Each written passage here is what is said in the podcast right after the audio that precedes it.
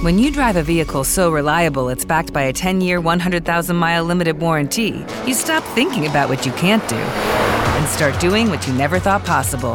Visit your local Kia dealer today to see what you're capable of in a vehicle that inspires confidence around every corner. Kia, movement that inspires. Call 800 333 4KIA for details. Always drive safely. Limited inventory available. Warranties include 10 year 100,000 mile powertrain and 5 year 60,000 mile basic. Warranties are limited. See retailer for details.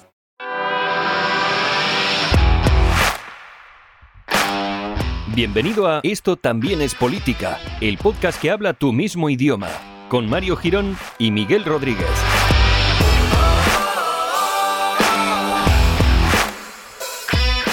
Hola amigues, bienvenidos al episodio número 132 de Esto también es política, el podcast que llega hasta tus maravillosos orejos, orejos que por supuesto tienes limpios y lustrosos para que nosotros te los llenemos con audio, te los llenemos con cariño también, porque irradiamos cariño a partir de estas ondas que te están llegando, supongo que a través de wifi o a través de algún cable, ¿no? Que te has conectado a tu ordenador, a tu dispositivo móvil con lo que nos estés escuchando, porque nosotros somos felices, eh, nos escuches en el dispositivo que nos escuches, no somos dispositifobos, ¿no? ¿Qué pasa, Miguel? ¿Cómo estás? Bueno, pues bien, la verdad es que ahora mismo, ahora mismo me, ya me estaba planteando si yo era dispositófobo o no. foro. Eso, sí. ah, eh, sí, fósforo. Si era fósforo o no, no, no. Claro. Claro, no, era algo que nunca me había planteado, pero gracias Mario por traerme Hmm. ¿no? nuevas, nuevas reflexiones a mi cabeza. Es que realmente, eh, a ver, hay muchos eh, grupos sociales, están representados ya perfectamente en la sociedad, luchamos por su integración completa y tal, pero claro, por los dispositivos móviles, eh, en este momento, o por dispositivos eh, ordenadores, nadie está luchando, ¿sabes? Nadie está saliendo a las calles. No, no, es- estoy de acuerdo. Hmm. Y eso que, que no será por falta de gente saliendo a las calles, también te digo. Efectivamente, demasiada gente Pero- incluso. Sí, pero claro, claro, estoy de acuerdo. Aunque estoy pensando que a lo mismo sí que soy un poco dispositivófobo de esos. Sí, Ahora que lo estoy pensando. ¿Por? Bueno, más de una marca que un dispositivo en concreto puede ser. pero No lo voy a decir, no lo voy a decir porque no quiero aprovecharme, ¿sabes? Del púlpito del que hablo y la, ¿sabes? Eh, La posición de, de- de- claro, de claro, poder de la que dispongo, pero, pero podría. mañana que baja las acciones mañana mismo si hablas mal de la marca, o bien, al Claro, contrario, ¿sabes? Claro, claro. Y luego re- me responsabilizan a mí y yo, yo paso. Claro, Yo no paso queremos- porque. No queremos que Claro. las subidas y bajadas del IBEX 35 dependan de lo que nosotros estamos diciendo aquí, realmente, ¿no? Uy, del IBEX y, y de bolsas internacionales, Ah, si me pongo a hablar, pero Joder. bueno. No, no. Pero bueno, vamos a dejarlo ahí porque es un tema en el que tampoco quiero entrar, ¿sabes? Porque, Sí. porque ya bastante, bastantes nos van a dejar de escuchar después de este capítulo, Mario. O sea Bueno. que tranquilo. Pues nada, nos quedamos en la atalaya tranquilos. Desde aquí os miramos por encima, vosotros pobres mortales.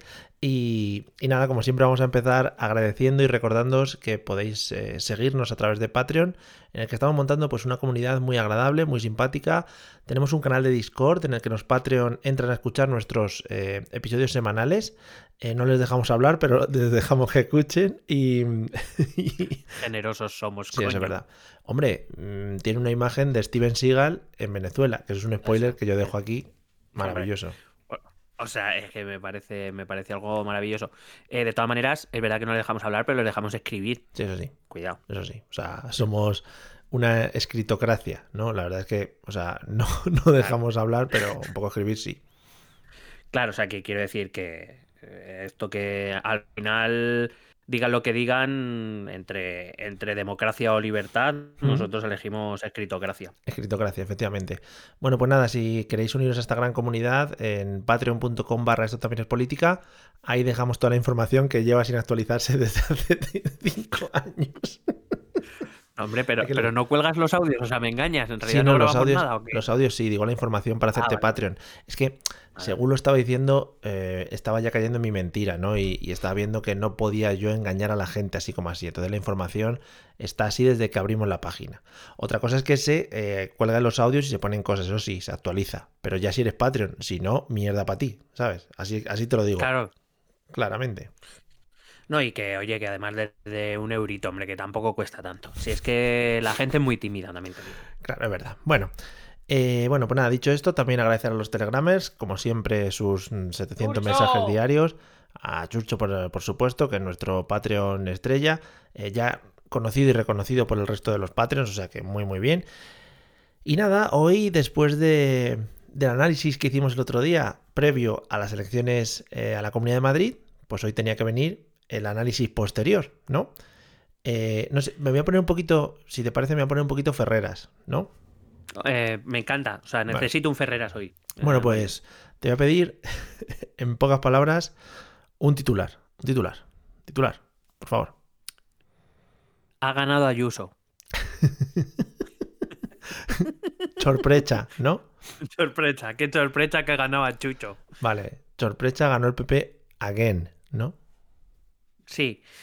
Em, sí, hemos tenido unas elecciones que, que, bueno, la verdad es que han sido muy curiosas. Por supuesto, eh, elecciones en las que parecía que el mundo estaba en juego, no solo la presidencia de la Comunidad de Madrid, sino toda España y el resto del mundo.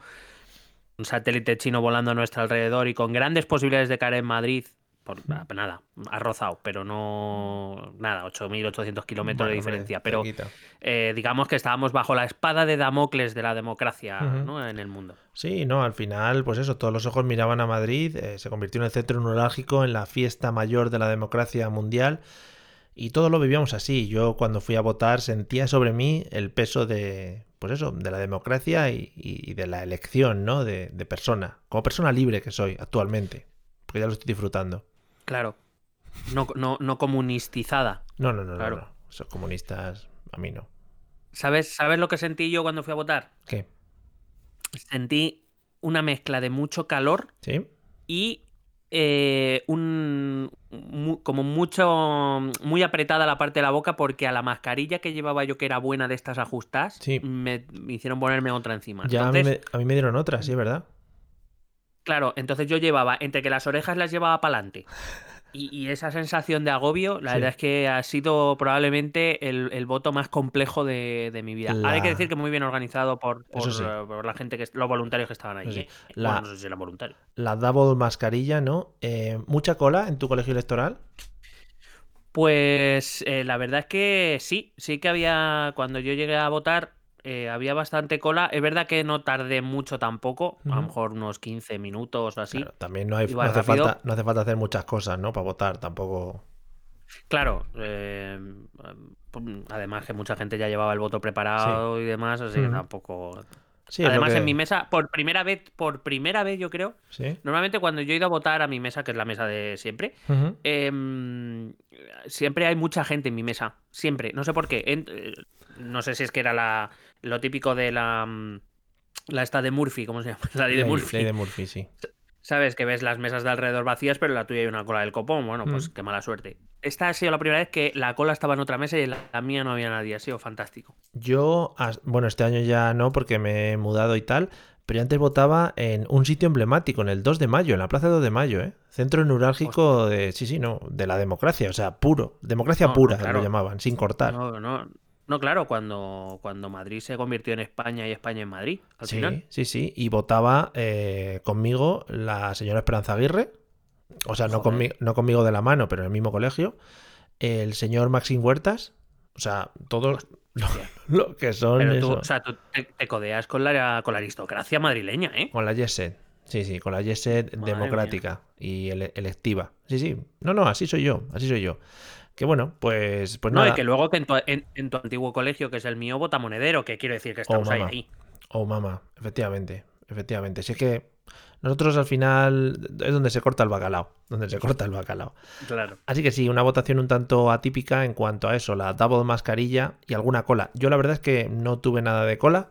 Eh, entré y dije, aquí estoy, ¿qué pasa? Puse mi voto in de urna y me dijeron, pues congratulations, ha votado usted. Muy bien. Pusiste, pusiste el DNI en la bandeja esa, ¿no? De plástico. Efectivamente, ¿Eh? gritaron mi nombre a voces y vota, y para adentro. Venga. Y dije, ahí está. A mí, he de, decir que eh, la nota de normalidad en mi votación es cuando el presidente de mesa dice mi segundo apellido. Que lo tiene que deletrear como siempre, porque la gente, por lo que sea, no, no lo entiende, no se lo cree, o yo que sé qué, o no, no sabe pronunciar. Pero bueno, esa fue mi nota de normalidad, ¿no? Una votación más pronunciando mi segunda, deletreando mi segundo apellido el presidente de mesa. Oye, una pregunta, ¿pudiste anular tu voto? Es decir, una vez entró, ¿pudiste decirle, perdona, me lo devuelves que me he equivocado? Eh, no, de hecho, o sea, sí, sí, pude, pude anular. Primero eché uno, lo anulé, después vi que estaba el mío que envié por correo, también lo anulé y volví a echar otro en otra mesa. Claro. claro, Al final podías echar en varias. Eso yo sí que lo vi, que, que bueno, que las listas se iban pasando de unos a otros, o sea que sí claro, de hecho, como había varias mesas en la misma sala, pues eh, el presidente de mesa, o sea, yo aparecía en una mesa, gritaron mi apellido y el de las tres mesas a la izquierda dijo, está aquí, pues, pues táchale de allí, pero está votando aquí, vale, venga, tal. Pues. Vale. Pongo su nombre en el sobre, vale, pues eso. Vale, pues oye, pues muy bien, que haya todo clarísimo. Eh, nuestra experiencia también la queríamos compartir con vosotros. A algunos no les importará, a nosotros no nos importa que no te importe. ¿Te enteras? ¿Eh? Bueno, payase. es que me caliento. Claro, me caliento porque no quiero yo meterme en ningún género. Puede ser payasa o payaso, o sea, cualquiera de los dos. No, no, claro. De hecho, eh, ahora me escucho con otros oídos la canción de Extremoduros o Payase. se payase. Se payase. Se, payase. Se payase, ¿no? Es como eh, un, cántico cuando se, se juntan los del Circo del Sol, ¿no? A cenar por Navidad y, y gritan todos al cielo, se payase, nuestro leitmotiv. En fin.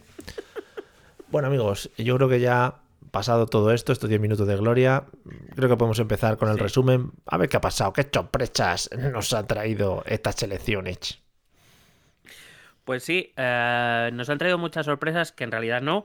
Algunas sí, pero no muchas. Lo que pasa es que si lo que sí es sorpresa sí.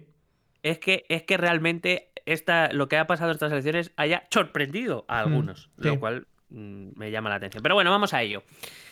Empezamos por una participación histórica en estas elecciones. No sé si sabes que ha sido las elecciones de la Comunidad de Madrid con en la que ha votado el mayor porcentaje del censo en toda en, las eh, creo que son 11 elecciones que se han que se han producido en Madrid desde 1983 con una 76,25% del, del censo. Significan casi 12 puntos más que las últimas de 2019 y más de 10 puntos y medio que las de 2015. Em, me gustó mucho. decir algo? Sí, sí, me gustó mucho el tema de. Según se iban habiendo los, los avances, ¿no? De. Eh, pues eso, eh, que iba, eh, estaba yendo más gente a votar y tal. Bueno, esto, como ya sabéis, todo el mundo calentito. Esto beneficia a la izquierda, lo, lo, lo, lo, lo, lo. Sí. Oh, mamá. sí. Bueno, pues eh, sí, pues eh, un poco los bocachanklers. Eh, ¿no? los analistas políticos, bueno, de calidad, sí. No, claro, pero quiero decir, es que a ver, esa, esa frase tan manida de la abstención o, el aumento de participación favorece a la izquierda es cierto en algunos contextos, por ejemplo en el nacional. En el contexto nacional es verdad que la izquierda se desmoviliza más que la derecha. Pero si miramos sociológicamente Madrid, Madrid es un país más tendente al conservadurismo. Un país, has dicho un país. Disculpa, has dicho Madrid es un país, vale. Digo, porque ya te estás tirando al nacionalismo madrileño, ¿no? Vale, vale. Ah, perdón, perdón, ¿no somos independientes todavía? No, todavía no, pero estamos trabajando en ah, ello. Sí, sí. Vale. Perdón, es una, es una región. Es una región muy. O sea, más centrada, más conservadora que, muchas otras que hay en el resto de España. Y, y, eso tiene una. O sea, quiero decir que se puede ver muy fácilmente partiendo del hecho de que la, la derecha, desde la victoria de Gallardón en, 1995, ah, bueno, desde aquella victoria, la primera victoria del Partido Popular, 1995, Alberto Ruiz Gallardón por si alguien se acuerda de él todavía. Sí, tuneladora man. De las nueve elecciones que ha habido desde aquella, en seis la derecha ha sobrepasado el 50% de voto. Y en las otras tres se ha quedado en 47, 48. O sea, quiero decir, la sociología en Madrid es muy clara. Quien no quisiera ver eso es o porque se ha preocupado poco de, ver las elecciones madrileñas. Quiero decir que yo he tardado, yo tardé 20 minutos en verlo, ¿eh? No mm. hay que ser tampoco. Un lince ibérico. Eh, catedrático de, Catedrático de chanclas. vale. Eh, bueno, pues eso, te decía que Madrid llevaba instalado en un 65% de participación desde las elecciones de 2011 y anteriormente había picos, de, había picos de 70 y valles de 60, siempre se movía la participación, esta vez ha superado el 76%, que además tiene cierto mérito, sobre todo teniendo en cuenta el contexto de pandemia. Mm. Fíjate que que muchos también Boca Chanklers decían que, bueno, que teniendo en cuenta la, pandemia y tal, y que aunque hubiera colas, pero que bueno, que la participación no iba a ser nosotros aquí, en esto también es política, un podcast pobre, Pobre. Podcast pobre que cobra un euro a los Patreons, quiero decir. Mm, Y ni siquiera, hay algunos que lo escuchan gratis, los podcasts. O sea, que, hay gente que es que no nos está pagando. Con muchos podca- con muchos podcasts de gratis. Hombre. Eh, eh, ya veíamos, ya dijimos desde el momento que se convocaron las elecciones que el electorado se iba a movilizar muchísimo. Es que- Mm. pero es que era algo obvio. Es que yo, de verdad, te digo que no sé por qué no nos están pagando más dinero a alguien. No sé. Sí, sí, sí. También no, no nos estamos vendiendo mucho, ¿sabes? Lo que te digo, que, que igual hay que es darse. Sí, hay que darse a conocer. Lo, lo voy a mover, voy a hacer de comercial. Puerta fría.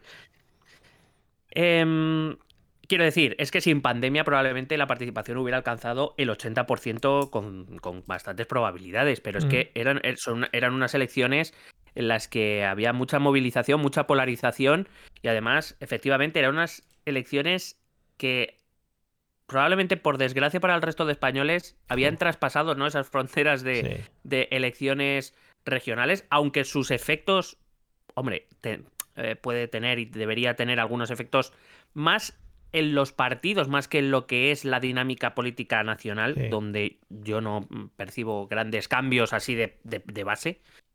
Em, pero, eh, no sé, parecía eso, que nos jugábamos el futuro de España o cualquier cosa y en realidad, repito, siguen siendo unas elecciones regionales. Eso es. En Cataluña han tenido que llegar a un acuerdo y todo para formar gobierno, para que volvamos a hablar de ellos. Imagínate, están ahí en plan, ¿qué hacemos? Bueno, y que, to- y que todavía no han llegado, ah, espérate. bueno, ah, están en ello. Vale. Está- están en ello y están mal en ello. Pero vale, bueno, pues bueno.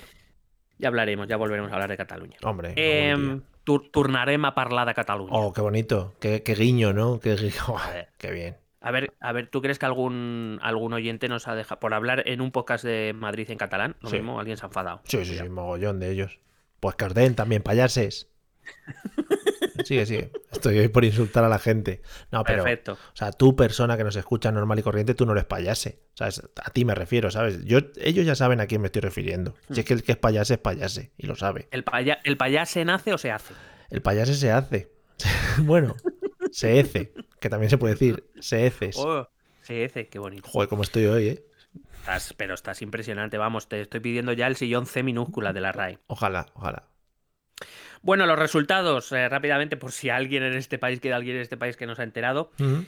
Eh, Partido Popular, ganador con más de 1.600.000 votos, ha ganado 900.000 respecto a las elecciones de hace dos años. Vale. Ha tenido, eso ha significado más, casi un 40% del voto válido, eh, más de un 22% ha subido respecto a 2019 Ujú. y tiene 65 escaños, que son 35 más de los que consiguió en 2019.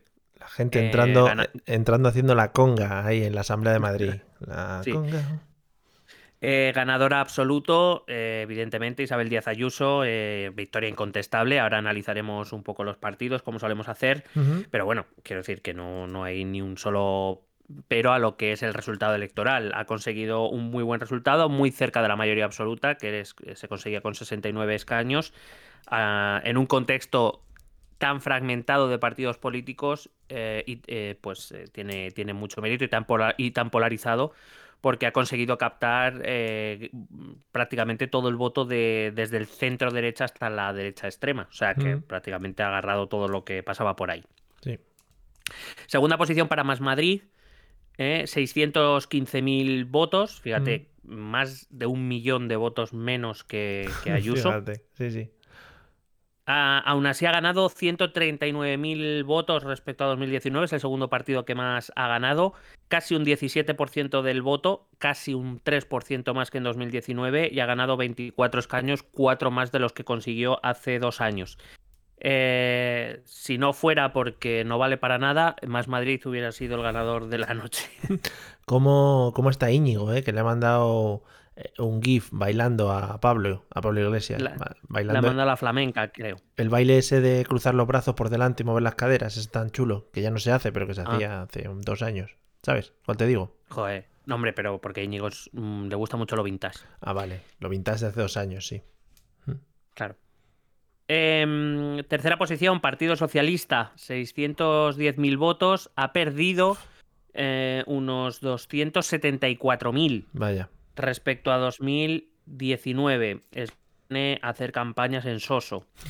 Em, eh, ha- aunque ha perdido casi un 10,5% de, por ciento de voto, Eh, la pérdida de votos en realidad supone un 7,5 real, pero bueno, que da un poco lo mismo, que vaya, que olía leche. sí, es que la gente. Si no, hubiera sido. Claro, perdona, igual que Más Madrid no ha sido la triunfadora de la noche. Mm. Triunfador de la noche porque estaba el PP, pues porque estaba Ciudadanos, si no hubiera sido la gran leche, el gran olor a leche hubiera sido el PSOE. Que la gente, claro, diciendo al salir, ah, que se presenta el PSOE, que, que no nos habíamos dado cuenta, coño, claro, haberlo dicho antes, que, que no habíamos visto campaña. Claro, claro. Hmm. Creo que, creo que en la noche electoral, cuando vio tantos focos y tantas cámaras, Gabilondo preguntó que, que si. O que ya no. Que, no sabía qué estaba pasando. Sí, sí, ¿esto qué es? 24. Claro, 24 escaños, 13 menos que hace eh, dos años. Cuarta posición para Vox, 331.000 votos, ha ganado apenas 40.000, digo apenas y luego explicaré por qué apenas, un 9,13% del voto, apenas un 0,20% más que en 2019, 13 escaños, ha ganado uno respecto a su anterior registro hace dos años. Quinta posición, Unidas Podemos, 261.000 votos, ha ganado 80.000 votos respecto a 2019, ha alcanzado el 7,21% de los votos, ha aumentado en bueno, un poquito menos de dos puntos respecto a las anteriores elecciones, 10 escaños, ha ganado 3. Mm. Y sexta posición para... Un, poco de silencio, por favor. Guardemos un minuto, sí, respeto. Para madrileños por el mundo. Hombre Ciudadanos 129.000 votos, ha perdido más de 500.000 votos, más de medio millón de votos. nadie se lo esperaba, tampoco, sorpresa. alcanzó el 3,57% de los votos, ha perdido más de un 16% de voto. Pero escaños ha perdido los 26 que consiguió en 2019. No le votaron ni sus familiares. De esto cuando haces una tienda de pequeño y vendes pulseras que te las compra tu familia, ¿no? Aquí ni sus familiares. Madre mía. bueno te enteraste de lo del hijo, ¿no? Tenía un hijo que dijo que no iba a votar a su padre. Sí, sí, claro. Mira, que mi padre no. Me parece que lleva una carrera política penosa, ¿no? En este partido. Yo, soy de Vox. es que. Claro. bueno, si hacemos la tradicional división que hacemos eh, de derecha e izquierda, la derecha alcanzó un 57,43% del voto en global, si unimos los votos de PP, Ciudadanos y Vox que es casi un 7% más que en 2019, mientras que la izquierda obtuvo un 41,03% de los votos, que es algo más de un 6,5% menos que hace eh, dos años. Así que esto solo viene a, indicarnos otra vez que Madrid es una sociedad en líneas generales conservadora, o eh, desde luego más conservadora que en otros lugares, sobre todo que en, las periferia, en la periferia de, España. Em, bueno, tiene cierta, cierta lógica Mm, pero bueno, que no es algo que hayamos descubierto ahora gracias a Isabel Díaz Ayuso, ¿eh? que esto ya viene de, largo. Pero que te quiero decir, igual el voto también, por lo que yo he visto, ¿eh? en gente cercana a mí, por ejemplo, eh, no sé si el voto se ha movido también un poco solo por la imagen de Isabel Díaz Ayuso, sin pensar que está votando al PP, que toda la vida ha sido, pues eso, súper conservador y súper de derechas y tal, y votas a esta señora por porque porque te llama la atención, porque hace gracia y porque, bueno, porque chilla la gente y porque habla alto y porque ese tipo de cosas. Bueno, pero es verdad que el Partido Popular de Madrid, eh, yo sé que a lo mejor estos los que eh, nuestros oyentes que no sean de Madrid quizá eh, no, sepan a lo que me refiero, pero el Partido Popular de Madrid tampoco es que haya dado nunca una imagen excepcionalmente conservadora, sino que ha, apostado más por dar una imagen más liberal en realidad, aunque todos sabemos aquí en Madrid que el PP es conservador, pero como que digamos que, pero en realidad si lo piensas, Isabel Díaz Ayuso tampoco se distancia tanto de Esperanza Aguirre o, de, eh, o de Cristina Cifuentes. Quiero decir, mm, no ha dicho nada ni, ni las políticas, sobre todo se centra mucho en la política económica, que es lo que ha hecho el PP aquí desde hace 20 años, eh, infraestructuras, ese tipo de cosas. No es nada nuevo en Madrid. No, Isabel Díaz Ayuso mm, no es que haya traído nada nuevo en Madrid, lo que, bueno, eh, lo que ha traído ha sido una revitalización del Partido Popular de Madrid, pero que también tiene mucho que ver con el abandono mm. absoluto que el PSOE tiene de la Comunidad de Madrid. Esto es así. Mm. Em, aunque luego hablaremos del Partido Socialista, si te parece bien, pues empezamos a analizar un poco la victoria de Isa. Por supuesto, por favor. Sí, sí. Adelante con los faroles. Bueno, Hay que decir que Isabel Díaz Ayuso ha sido la candidata que más votos ha sacado en todas las, si contamos todas las elecciones a la Comunidad de Madrid, es la que más votos ha reunido, también con un poquito de trampa, porque también ha sido la candidata que ha tenido unas elecciones con mayor población, bueno, con mayor población votando fueron las anteriores, pero em, me refiero al tener más participación, al tener más votantes activos, claro. pues bueno, también ha contado con eso. Por ejemplo, hay que decir que ha obtenido 28.000 votos más que la Esperanza Aguirre de 2007. Tía, la buena, ¿eh? pero de, claro, de Real Esperanza. De Real Esperanza, de Real Hope. Em, pero también hay que decir que en sus elecciones eh, Isabel Díaz Ayuso ha tenido un 9% más de participación que lo que tuvo Esperanza Mm. y eso se, se traduce en tener 650.000 personas más votando, con lo cual, bueno, tener 28.000 más deja en buen lugar a Esperanza. Claro. Tam- tampoco hay que olvidar que estábamos en pandemia y que también había más partidos presentándose que cuando Esperanza, o sea que Isabel también tiene su, su mérito. Muy bien. Eh, yo creo que el éxito de Isabel Díaz Ayuso ha radicado en que ha sido la, la candidata que ha controlado, que ha manejado las riendas, ha tenido un control absoluto de la campaña electoral. Em, si nos paramos a pensar un poco, Ayuso se ha dedicado a hacer muchos mítines y muchas entrevistas individuales. Ha confrontado muy poco con otros candidatos. Fue al debate de Telemadrid y que la, la empujaron. Eh, si ha habido algún debate más, aquel como aquel de la SER no ha ido, ni, ni tampoco se ha molestado en, digamos, ponerse a la altura del resto de, de candidatos. Yo creo que em, esto ha reforzado eh, una imagen doble de Isabel Díaz Ayuso. La que yo creo que incluso los propios rivales ya daban por descontado que, que Isabel Díaz Ayuso iba a ganar las elecciones y que por tanto no eran rivales para ella Sí. y, y tampoco se han quejado que Isabel Díaz Ayuso no confrontara con ellos, ni acudir, tampoco, bueno, sí, alguna protestilla, pero tampoco, Ya. ¿no? Ha sido un poco la sensación, o por lo menos yo he tenido la sensación de que Isabel Díaz Ayuso iba a sus mítines y a sus entrevistas eh, en plan diciendo, bueno, los demás que se peleen por el segundo puesto, que yo, que yo voy aquí a, a lo mío. Sí, sí.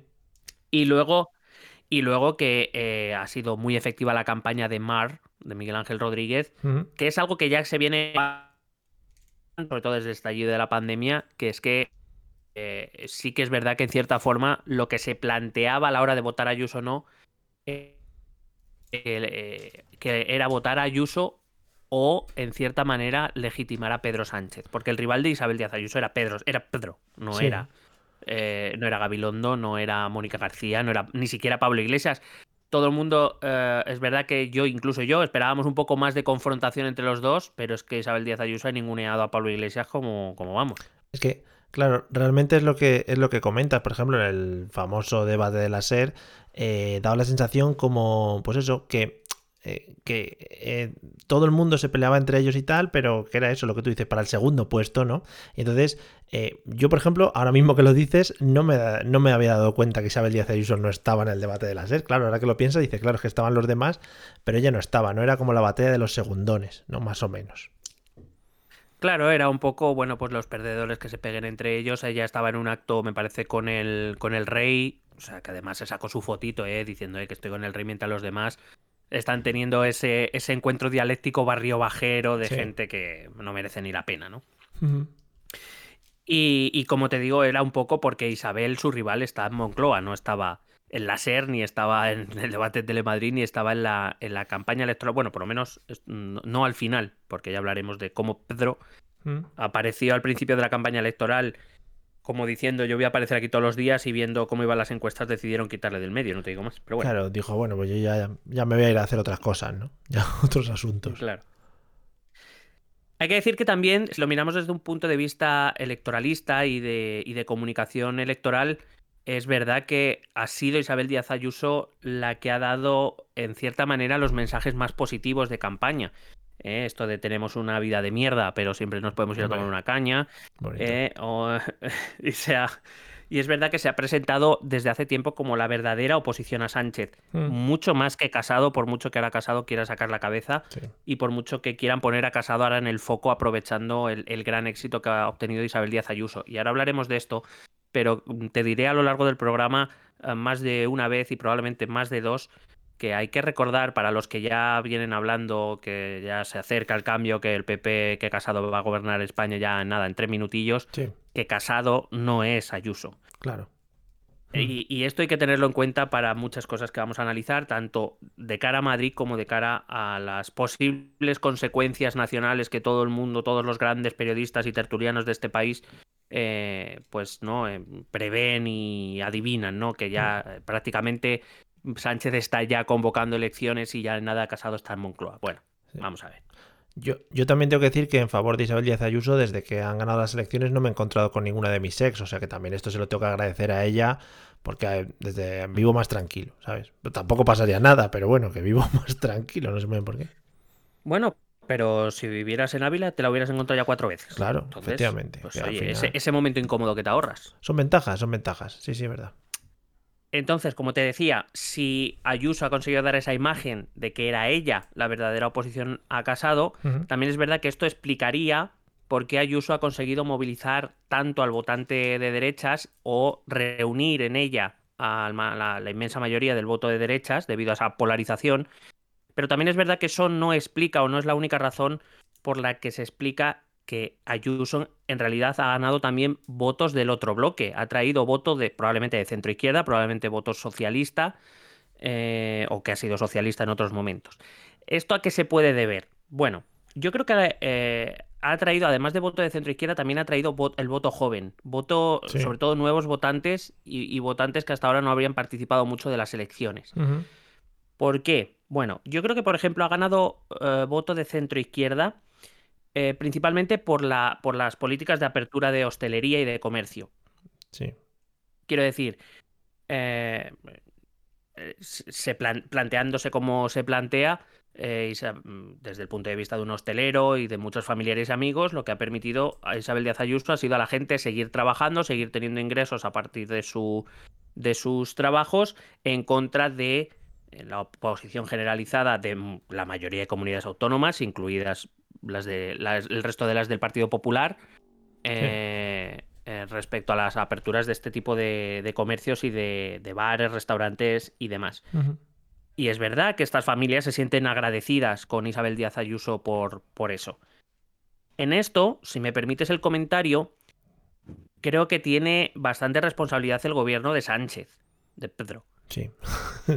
Por, Por, no obligar al cierre de la hostelería y dar ayudas a empresarios y empleados. Por si acaso alguien va a criticar esta idea, hay que decir que eso lo hizo el gobierno alemán de Angela Merkel y no creo yo que Angela Merkel sea el comunismo de comunismo o libertad. No, no tiene pinta, no tiene pinta, no.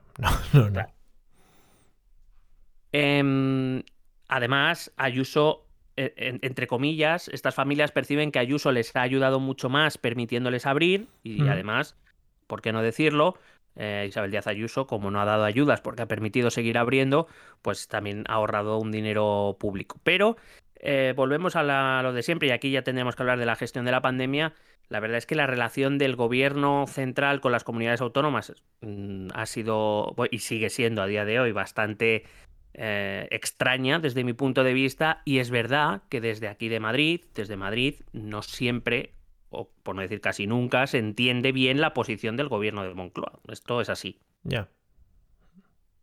Creo que también ha ayudado y como habitante de la ciudad de Madrid y que trabaja en un, en un municipio distinto, que conoce o que ha visto bastantes cosas de aquí de la comunidad de Madrid, eh, me, puedo permitir el decir lo siguiente. Creo que también ha ayudado el poco control y las pocas multas que entiendo desde el gobierno de la Comunidad de Madrid se ha, eh, se ha impulsado. ¿no? Lo he visto de primera mano. He visto muchísimos em, bares incumpliendo sistemáticamente las normas de seguridad sanitaria y no he visto a policías multando, ni a ni bares cerrados por incumplirla sistemáticamente, ni nada de eso. He visto terrazas llenísimas, con algunas escenas que daban vergüenza e incluso hasta miedo.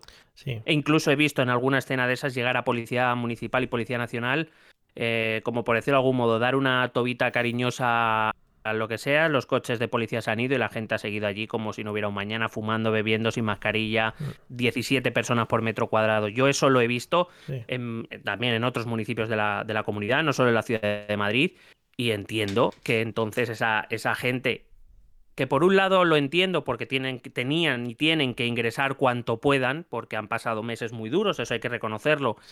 Eh, pues ahora mismo intentan todo lo que pueden, eh, pero, pero que la verdad es que desde mi punto de vista son escenas que han sido peligrosas y que no en vano han colaborado a que la Comunidad de Madrid, por mucho que diga la señora Ayuso, ni ha sido la peor comunidad del mundo, como dicen algunos, pero tampoco ha tenido una gestión de la pandemia, una gestión sanitaria excepcional. Lo que pasa es que, bueno, eh, si preguntas a una user, pues te dirá que sí, si preguntas a un contra-user, te dirá que no. Bueno, mm. las cosas en su justa medida. Claro, aquí al final también se ha hablado mucho de todo el tema de las zonas confinadas y los barrios confinados. Y hombre, pues teniendo un poco de responsabilidad ciudadana, pues sí que más o menos seguías las normas y tu barrio andaba confinado y tal. Pero vamos, que aquí no ha habido guetos con policías en las calles mirando a ver si la gente salía, pasaba de barrio o no pasaba de barrio. Entonces, bueno, pues sí, ha sido un confinamiento de barrios un poquito relajado, quiero decir.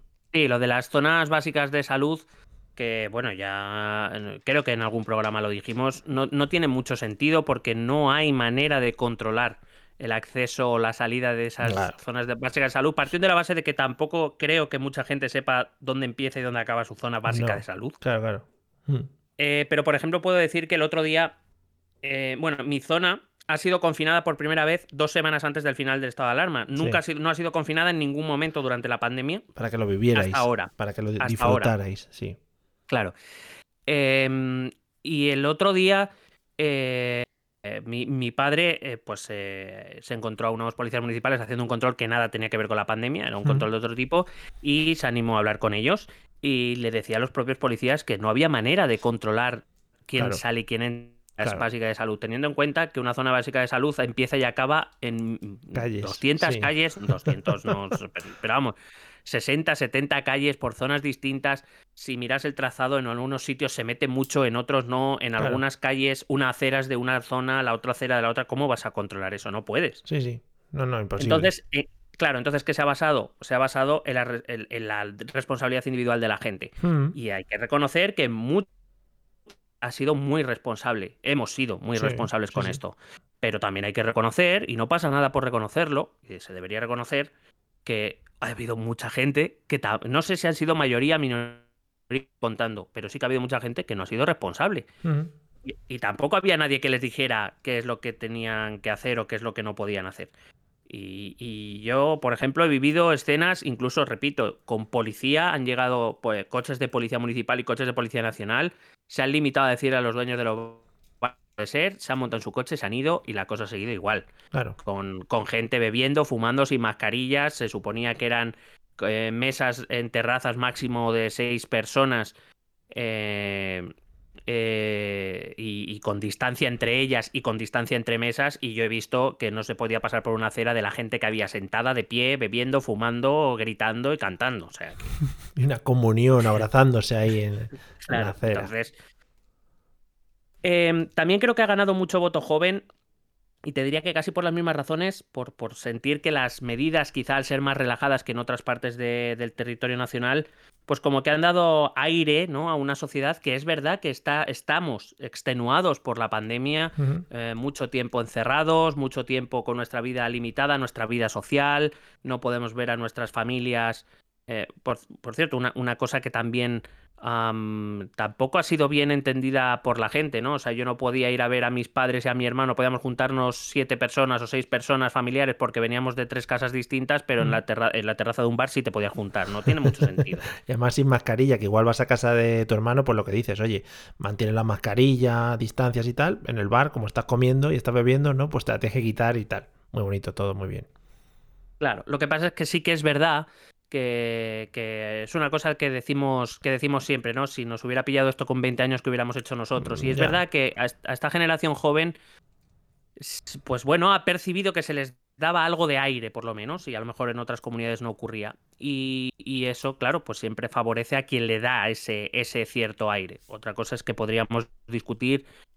Eh, no, no, lo estoy juzgando, ¿eh? ¿eh? Simplemente quiero intentar explicar por qué gran parte de ese voto nuevo, ese voto joven, se ha ido con, con Ayuso y creo que tiene mucho que ver con eso. ahora voy a hacer, si no te importa, una reflexión que quizá pueda ser un poco polémica. Vamos allá. vamos a ver qué piensas tú. A mí me gustaría Sí. saberlo si te quieres pues, mojar tú y si no, no te preocupes que me llevo yo a las hostias. Vale, pues genial, porque me dejas en una situación maravillosa si te quieres llevar tú las hostias Claro. para adelante con ellas. Mm. Mi reflexión es que es verdad que las medidas que ha tomado Ayuso, la política que ha seguido Ayuso ha sido menos restrictiva que en muchas otras comunidades, bueno, que en el resto de comunidades. Eh, menos restrictiva de lo que el gobierno recomendaba, obligaba o no, bueno, o lo que fuera. Y es verdad que ha permitido abrir bares, comercios y que eso ha permitido cierto alivio económico. Creo que negar eso es estúpido. Sí. Pero también creo que eso implica o ha implicado la aceptación tácita de que había un número de muertos determinado que eran aceptables. Quiero decir, quiero decir, no estoy culpando a Ayuso de la muerte de nadie, ¿eh? Sí, por sí. si acaso. Sí, sí. Lo que estoy diciendo es que permitir mantener los comercios y los bares abiertos implicaba que abrías la posibilidad al virus a expandirse. Cuando el, cuando el virus tiene posibilidades de ir saltando de humano en humano, pues más posibilidades hay de que mate más gente. Esto sí. es así. Eh, digamos que se ha aceptado aquí en Madrid que, bueno, eh, muertos iba a haber y que precisamente porque había un número de muertos, eh, que quiero entender que la lógica es, como había un número de muertos inevitable, Sí. Que, que, pues que tampoco lo que podíamos, no podíamos hacer es para intentar ese, evitar ese número de muertos, que no era evitable, pues había se- que permitir abrir comercios y demás para no empobrecer a la gente. Que, que, repito, eso se podría haber salvado de otra manera, como por ejemplo haciendo cerrar los comercios y los bares y darles ayudas directas, o sea, darles el dinero en mano, toma, mientras estés cerrado yo te voy a pagar. Ya. Pero bueno, más allá de eso, lo que, lo que quiero decir es que se ha aceptado un cierto nivel de mortalidad en Madrid que era el precio a pagar. Y lo hemos pagado. Y hay que decir que por el resultado de las votaciones, buena parte de la sociedad madrileña así lo ha aceptado Sí. también. Sí, bueno, al final es plantearte esto como si fuera una, una empresa y decir, oye, pues vamos a tener pérdidas aceptables, pero tengo que tirar por aquí a muerte porque es donde voy a conseguir más rentabilidad, ¿no? Quizá. Eh, bueno, pues supongo que este tipo de cosas y en este tipo de campañas y en este tipo de, de acciones y en este tipo de grupos políticos se tendrán en cuenta y se hablarán, sobre todo en esta época en la que vivimos, en la que constantemente estamos y al minuto sabemos el goteo de, de personas fallecidas por la enfermedad, ¿no? Claro, pero si por ejemplo, eh, claro, claro, y tienes toda la razón. Si cuando eh, se acabó lo de los aplausos Sí. eh, a, las, a las 8 decíamos que, eh, que, bueno, que mm, por aquel entonces teníamos muy presentes a nuestros sanitarios, cada día que nos daban las cifras de muertos, si te acuerdas, era casi una tragedia. Es verdad que al Sí. final el ser humano se adecua a todos. Al final llevamos 80.000 muertos en, en España y ya nos siguen dando los, los datos diarios, seguimos rondando los 100 muertos diarios, pero ya no nos afecta como nos afectaba antes y es algo, repito, lógico, el ser humano se protege a sí mismo y llega un momento, pues eso, en que aunque si te toca de cerca, claro, es eh, evidentemente diferente, pero si no te toca de cerca, pues es un número. Y yo creo que eh, eh, mm, también llegamos a ese momento en el cual, oye, la gente tenía que salir adelante, tenía que seguir comiendo, tenía que seguir manteniendo sus trabajos o sus empresas. Y dijo, mira, es que muertos va a haber de todas maneras, déjame abrir por lo menos. Ya. Ujú. Y, Sí. y yo creo que, ya te digo, ha sido una política aceptada, pero que no nos engañemos. Eh, cuando Isabel Díaz Ayuso dice que ella solo se compara o que Madrid solo debe compararse con las grandes capitales europeas, no con Valencia, Ujú. Eh, pero es que si miramos con las cinco grandes capitales, Madrid, de, de Europa, quiero decir, Madrid, Londres, Berlín, París, Roma, la que más muertos por millón de habitantes es tiene es Madrid. Claro. Sí, sí. Entonces, mm, no sé si es bueno o malo, no sé si e, es verdad, y Isabel Díaz Ayuso tiene razón en una cosa. Eh, ha habido momentos de encierro o de paro total en algunas capitales europeas que no han servido para nada. Ha, habido, ha seguido habiendo muchísimos muertos, muchísimos contagios. Eh, eso, pero quiero decir que otra capital lo haga mal no significa que tú lo estés haciendo bien. Yo no sé si se ha hecho bien o mal. Al final, creo que hay que ser, entre comillas, comprensivo con quien gobierna una situación de estas, porque tomar estas decisiones es complicado. Cuando un- al final te ha pillado en el gobierno, pues has tomado las decisiones que hay pues ya está. Te podrá parecer mejor, peor, ya lo reflejarás en tu voto o en manifestaciones o donde lo tengas que reflejar. Le ha tocado a ella estar en el gobierno y ella toma las decisiones, era lo que le correspondía. Y yo no soy capaz de decir qué hubiera hecho yo si me hubiera. Bueno, tengo una idea, pero no lo sé. A lo mejor me pilla en el gobierno de la Comunidad de Madrid y hubiera hecho lo mismo que ella. No lo sé. Pero lo que sí digo es que eh, deberíamos ser conscientes de lo que las de ciertas decisiones conllevan, ¿vale?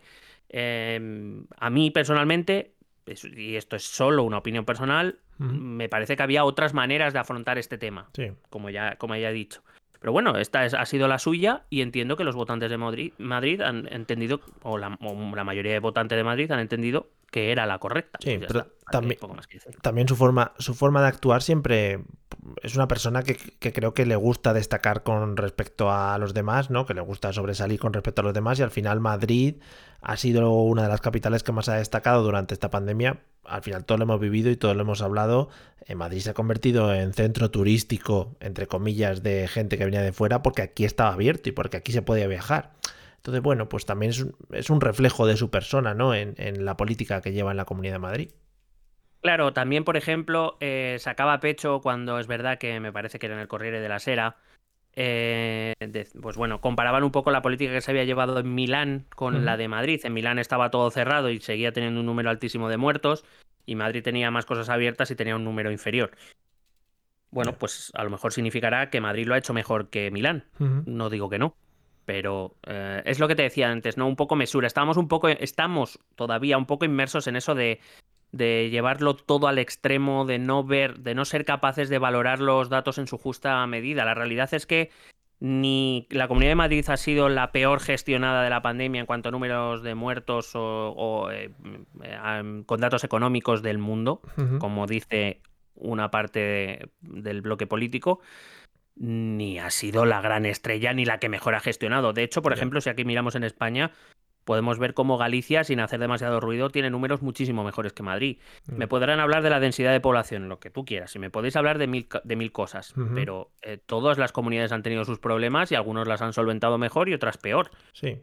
Ni Madrid ha sido la peor, peorísima, ni, Madrid ha sido la mejor, mejorísima.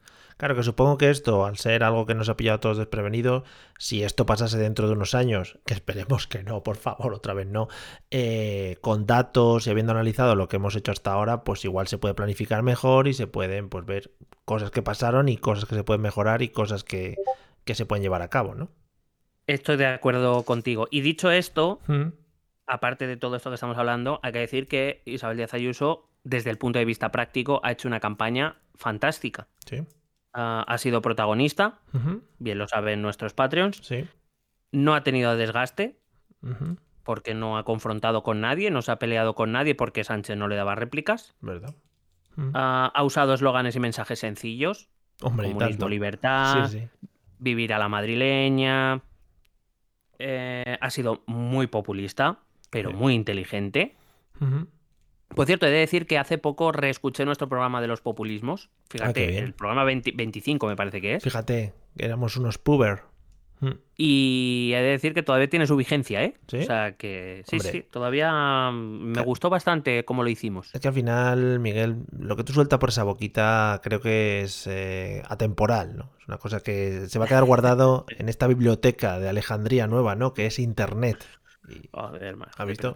Pero, bueno, que eres Mariano José de Larra resucitado. Soy Pérez Reverte. Coño. Aquí estoy, joder. Bueno, pues eso, muy populista pero muy inteligente, distanciándose de Vox, ¿eh? Eh, con el tema de los menas, con el tema de la violencia con las balas, las cartas con balas y todo eso. Pues eso, Isabel Díaz Ayuso ha aparecido durante toda la campaña intocable y la verdad es que lo ha sido. Lo ha sido porque nada ha empañado su campaña, a pesar de, que ha hecho algunas frases un poco rajoyanas, ¿eh? pero, pero nada, ha estado como muy por encima de todo. Y a pesar de tener a Bea Fanjul defendiéndola, que esa es otra cosa que también... Diciendo Carro Carromero no me mates. O sea, por si acaso alguien no sabe la historia de Carromero, que la busquen, ¿sabes? Madre mía. No, no, estuvo, estuvo sembrada. Yo creo que ahí había, eh, había rebujito de más. ¿eh? La forma de apoyarse, la forma de apoyarse en la tril mientras va diciendo las frases es que es estupenda.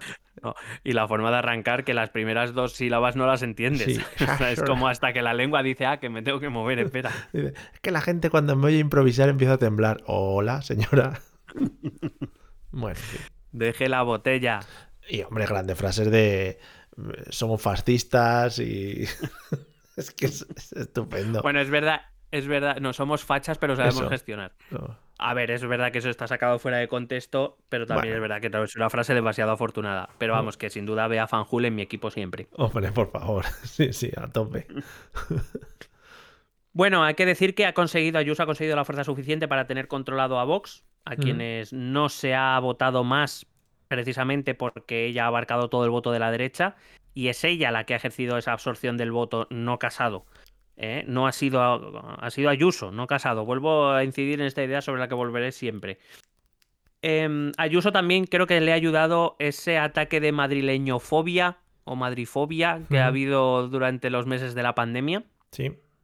Y si alguno comparaba la, posición de defensa que había tomado Ayuso respecto a su territorio con la de algunos líderes catalanes respecto a la catalanofobia y estas cosas, quizá podamos entender por qué hoy tanta gente eh, que vota Ayuso, eh, o, digamos, por qué tanta gente ha votado Ayuso por qué hay tanta gente que ha votado a los partidos independentistas. Al final es una cuestión de cierto identitarismo. No es un identitarismo nacional el de Madrid, no es un, ni siquiera regionalista como han querido ver algunos.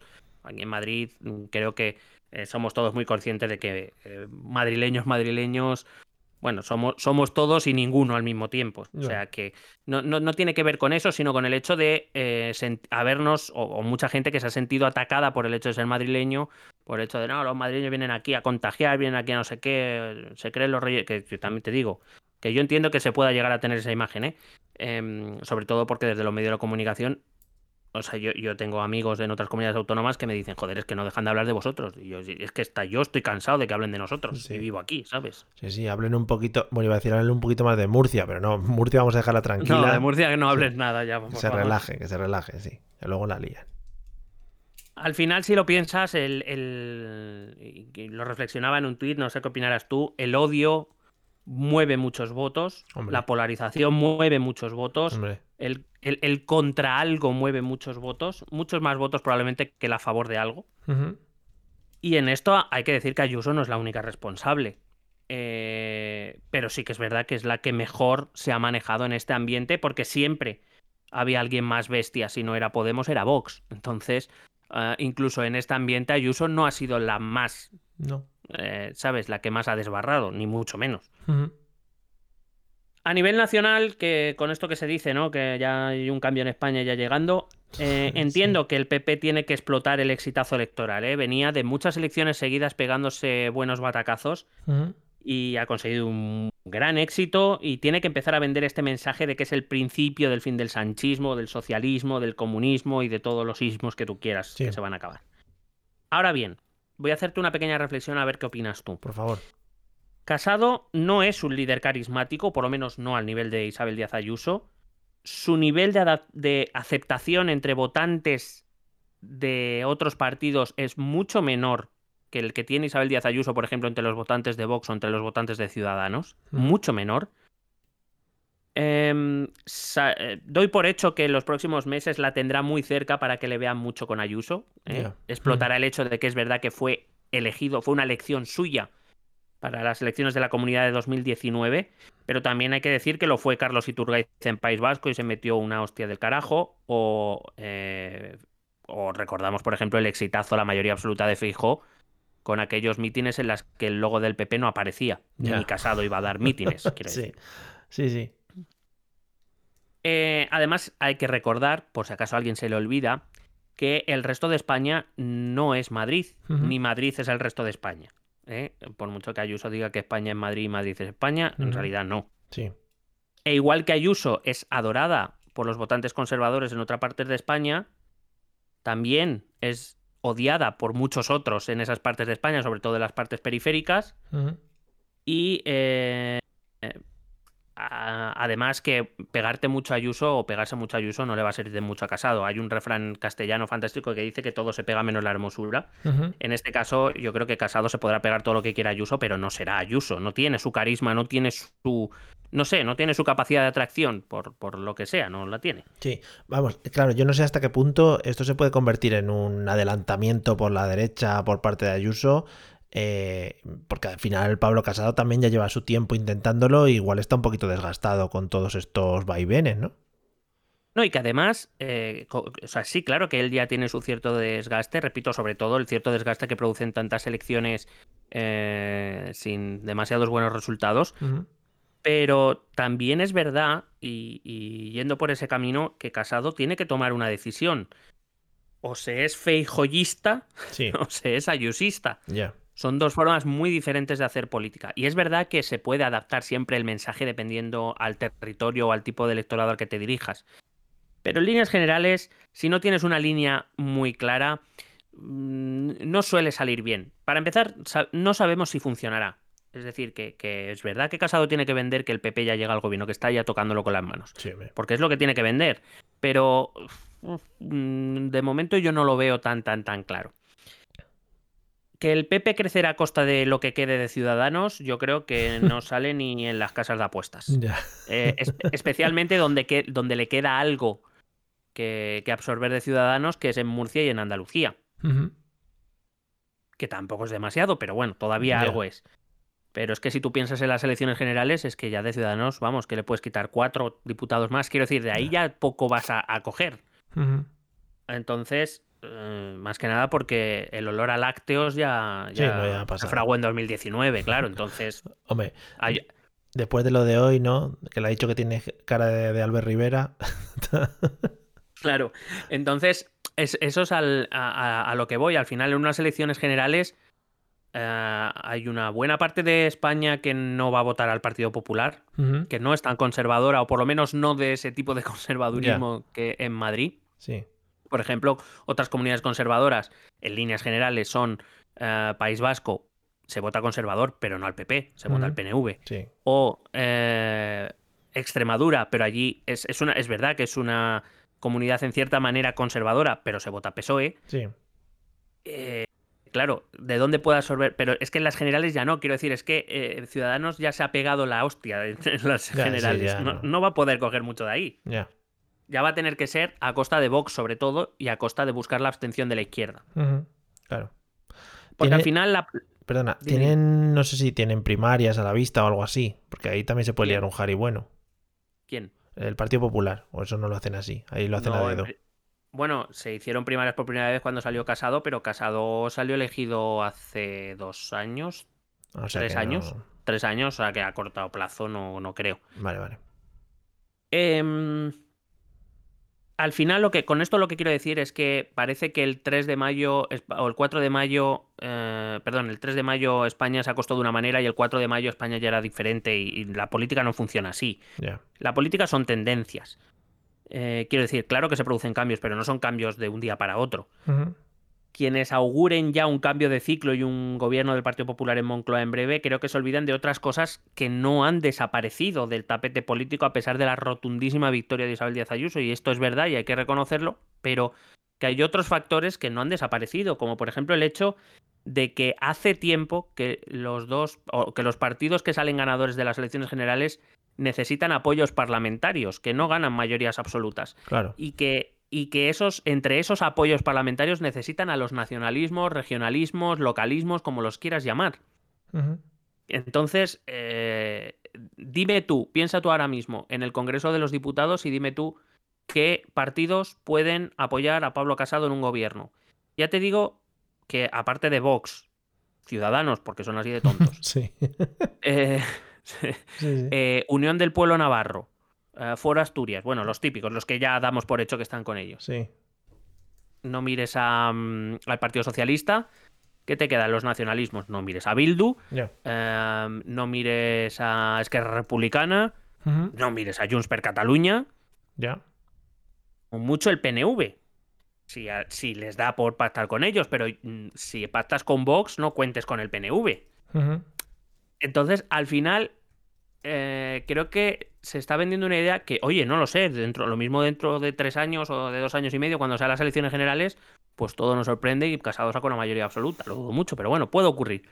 Pero desde luego, esa situación hoy no existe. Ya. Ya veremos, dentro de dos años hablaremos. Y por a- acabar, recordar que Casado no es Ayuso, coño, que no, no se les mete en la cabeza a la gente. Vale, vale. No, no, sí queda, queda claro. Esa sentencia ha quedado rotunda. Bueno, vamos con más Madrid rápidamente. Em, si no fuera por, por Ayuso, Mónica García habría sido la gran triunfadora de la noche, como te he dicho antes. Sí. Se han merendado a Iglesias. ¿eh? Errejón está ahora mismo acariciando un gato Sí. eh, y con una copa de brandy en la otra mano. Sí, se le ve muy típico y leyendo un libro de alguien.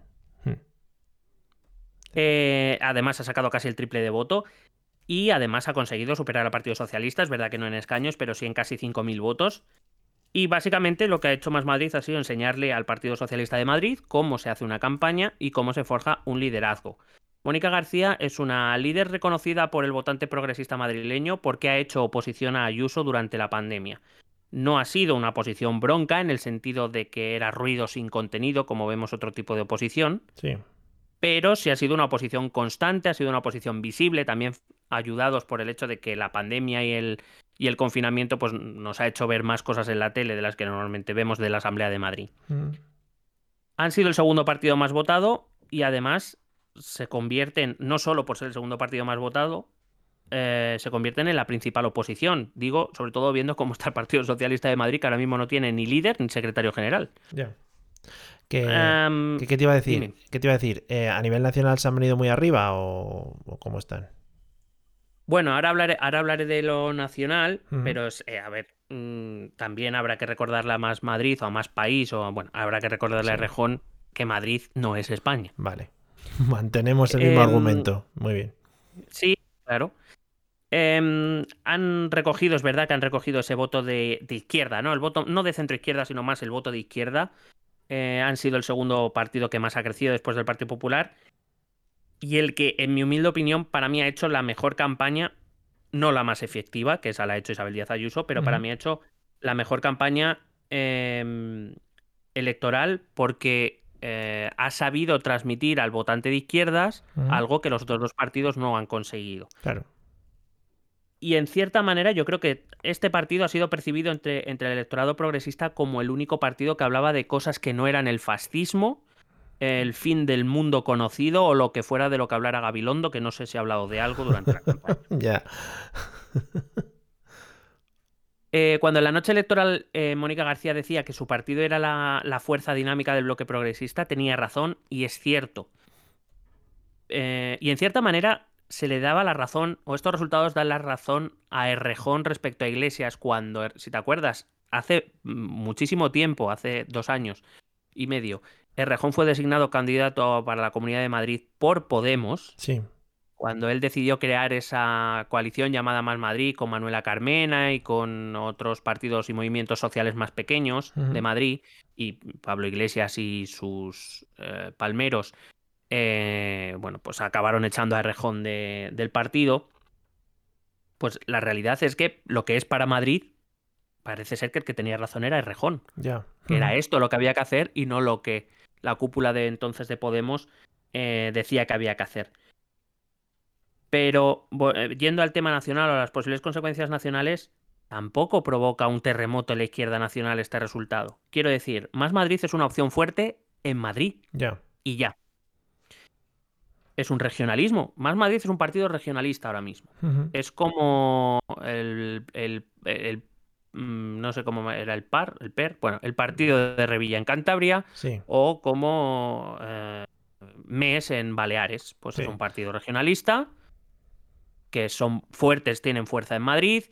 También tiene mucho que ver con eso, ¿no? Que en Madrid la sociedad no está tan a la izquierda y por tanto Más Madrid es percibido por el votante progresista mm, de una forma más, mm, digamos, mejor que Podemos, al que perciben como un partido más extremista o menos deseable, menos votable. Ya. No, es que había, leí- había leído que, mm, que igual el- los siguientes pasos de más Madrid o más país o como se llame era presentarse a las andaluzas. Bueno, lo que yo he estado leyendo, por lo que yo he podido saber, es como que Íñigo Rejón va a tejer una especie de alianza con otros partidos de carácter regionalista. En este caso, en Andalucía, con el partido de Teresa Rodríguez, también una ex de Podemos, que se ha ido de Podemos y ha abierto como una especie de. Eh, bueno, como un más Madrid andaluz. Sí. Claro. Entonces, digamos que entiendo que la idea de Rejón es tejer alianzas con estos partidos, al final, eh, separados de Podemos, por si quieres algún día hablamos más en profundidad de ello, pero creo que es fácil entender que la cúpula de Podemos ha querido regir el, eh, no sé si te acuerdas que en un principio Podemos tenía círculos y esas cosas. Sí, sí, sí, sí, Eso ya, por lo que sea de eso ya no se habla. Eh, es verdad que la cúpula de Podemos ha regido el partido con puño de hierro y todo aquel que se saliera de la línea, pues eh, bueno, era, era señalado o en cierta manera era... No digo si con razón o con ella, no lo sé. Cada uno maneje su partido como quiera, pero al final de Podemos va saliendo gente como ¿eh? que al no estar de acuerdo con la cúpula del partido, pues ha acabado saliendo de la disciplina de Podemos, van formando movimientos aparte y eh, creo que es por ahí por donde quiere tirar el rejón, hacer alianza con estos partidos de izquierda que no están integrados en Unidas Podemos, que en cierta manera rechazan a la cúpula de Podemos o por lo menos su método de control del partido y crear pues eso, una opción de izquierdas que en realidad con quien va a competir va a ser con Podemos principalmente. Ya, bueno, pues a tope. Eh, decía que, ha ganado el voto de izquierdas o lo que está a la izquierda del Partido Socialista porque se ha sido percibido o es percibido por el votante madrileño, en líneas generales, aunque no sea votante de esta formación, como un partido menos agresivo, menos eh, polarizador que eh, el Podemos de Pablo Iglesias. Y si, por si acaso voy a darte un dato para que entendamos que la sociología electoral de Madrid es más conservadora que otras comunidades autónomas. En Madrid ha habido un gobierno conservador durante 26 años seguidos. Desde 1995 aquí solo ha gobernado el Partido Popular. Y los tres primeros gobiernos de la Comunidad de Madrid fueron del PSOE. Pero el presidente de aquella Comunidad de Madrid era Joaquín Leguina, que precisamente comunista tampoco era. Ya. Que se lo digan ahora que le están intentando echar del partido. Ya ves.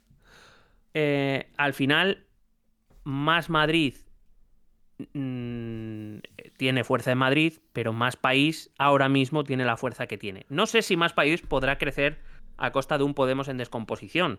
Pudiera ser, pero también creo que tiene muy limitado ese crecimiento. Tampoco es que ahora más país, ahora que ahora Rejón se ponga a liderar la izquierda. No lo veo. Ya. Bueno, también, no sé, supongo que dependerá de las escisiones, como comentas, que se produzcan en Podemos o de posibles gentes que salgan también, que salgan también un poco rebotadas o algo así, ¿no?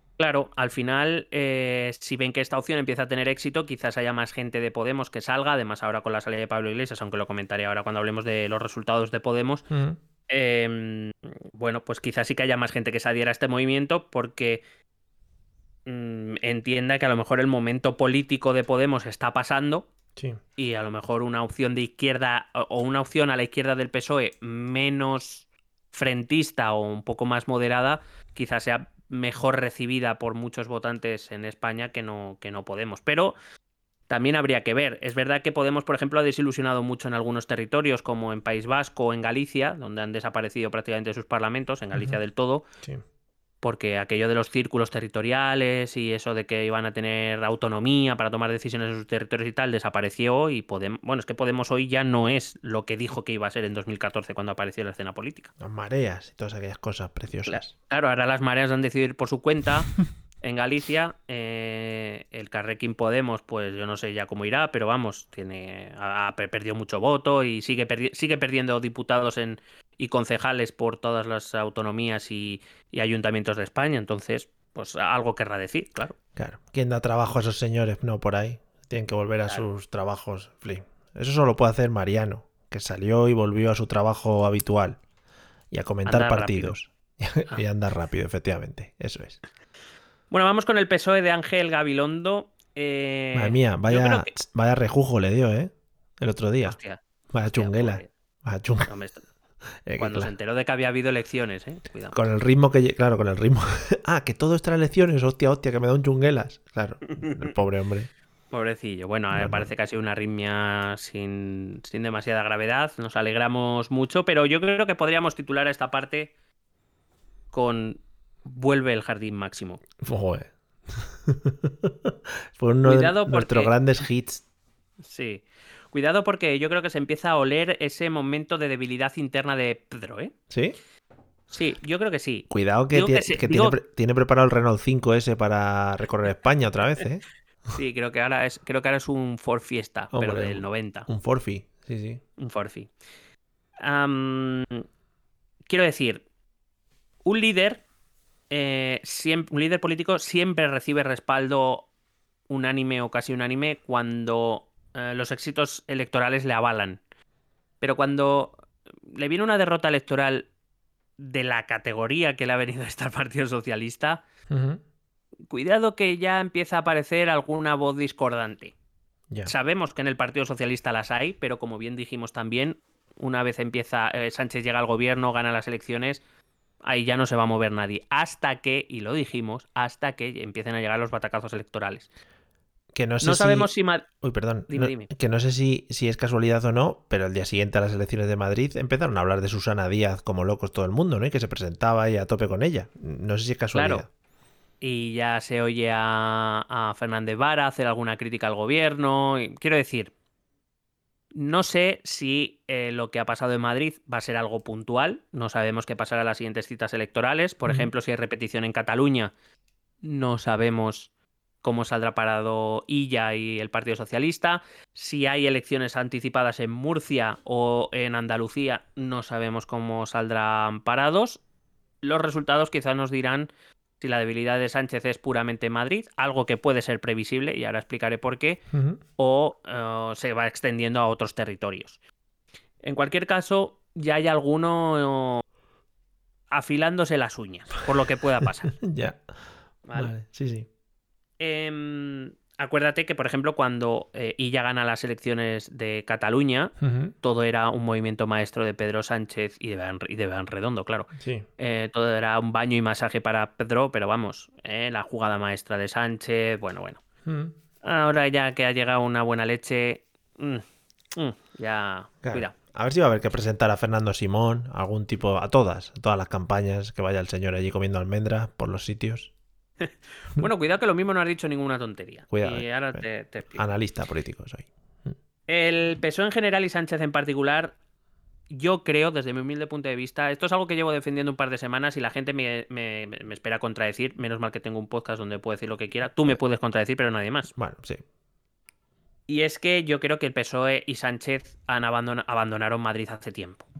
Quiero decir, han querido rescatarla en una campaña anodina, en una campaña confusa, mal planificada, sin ningún tipo de interés.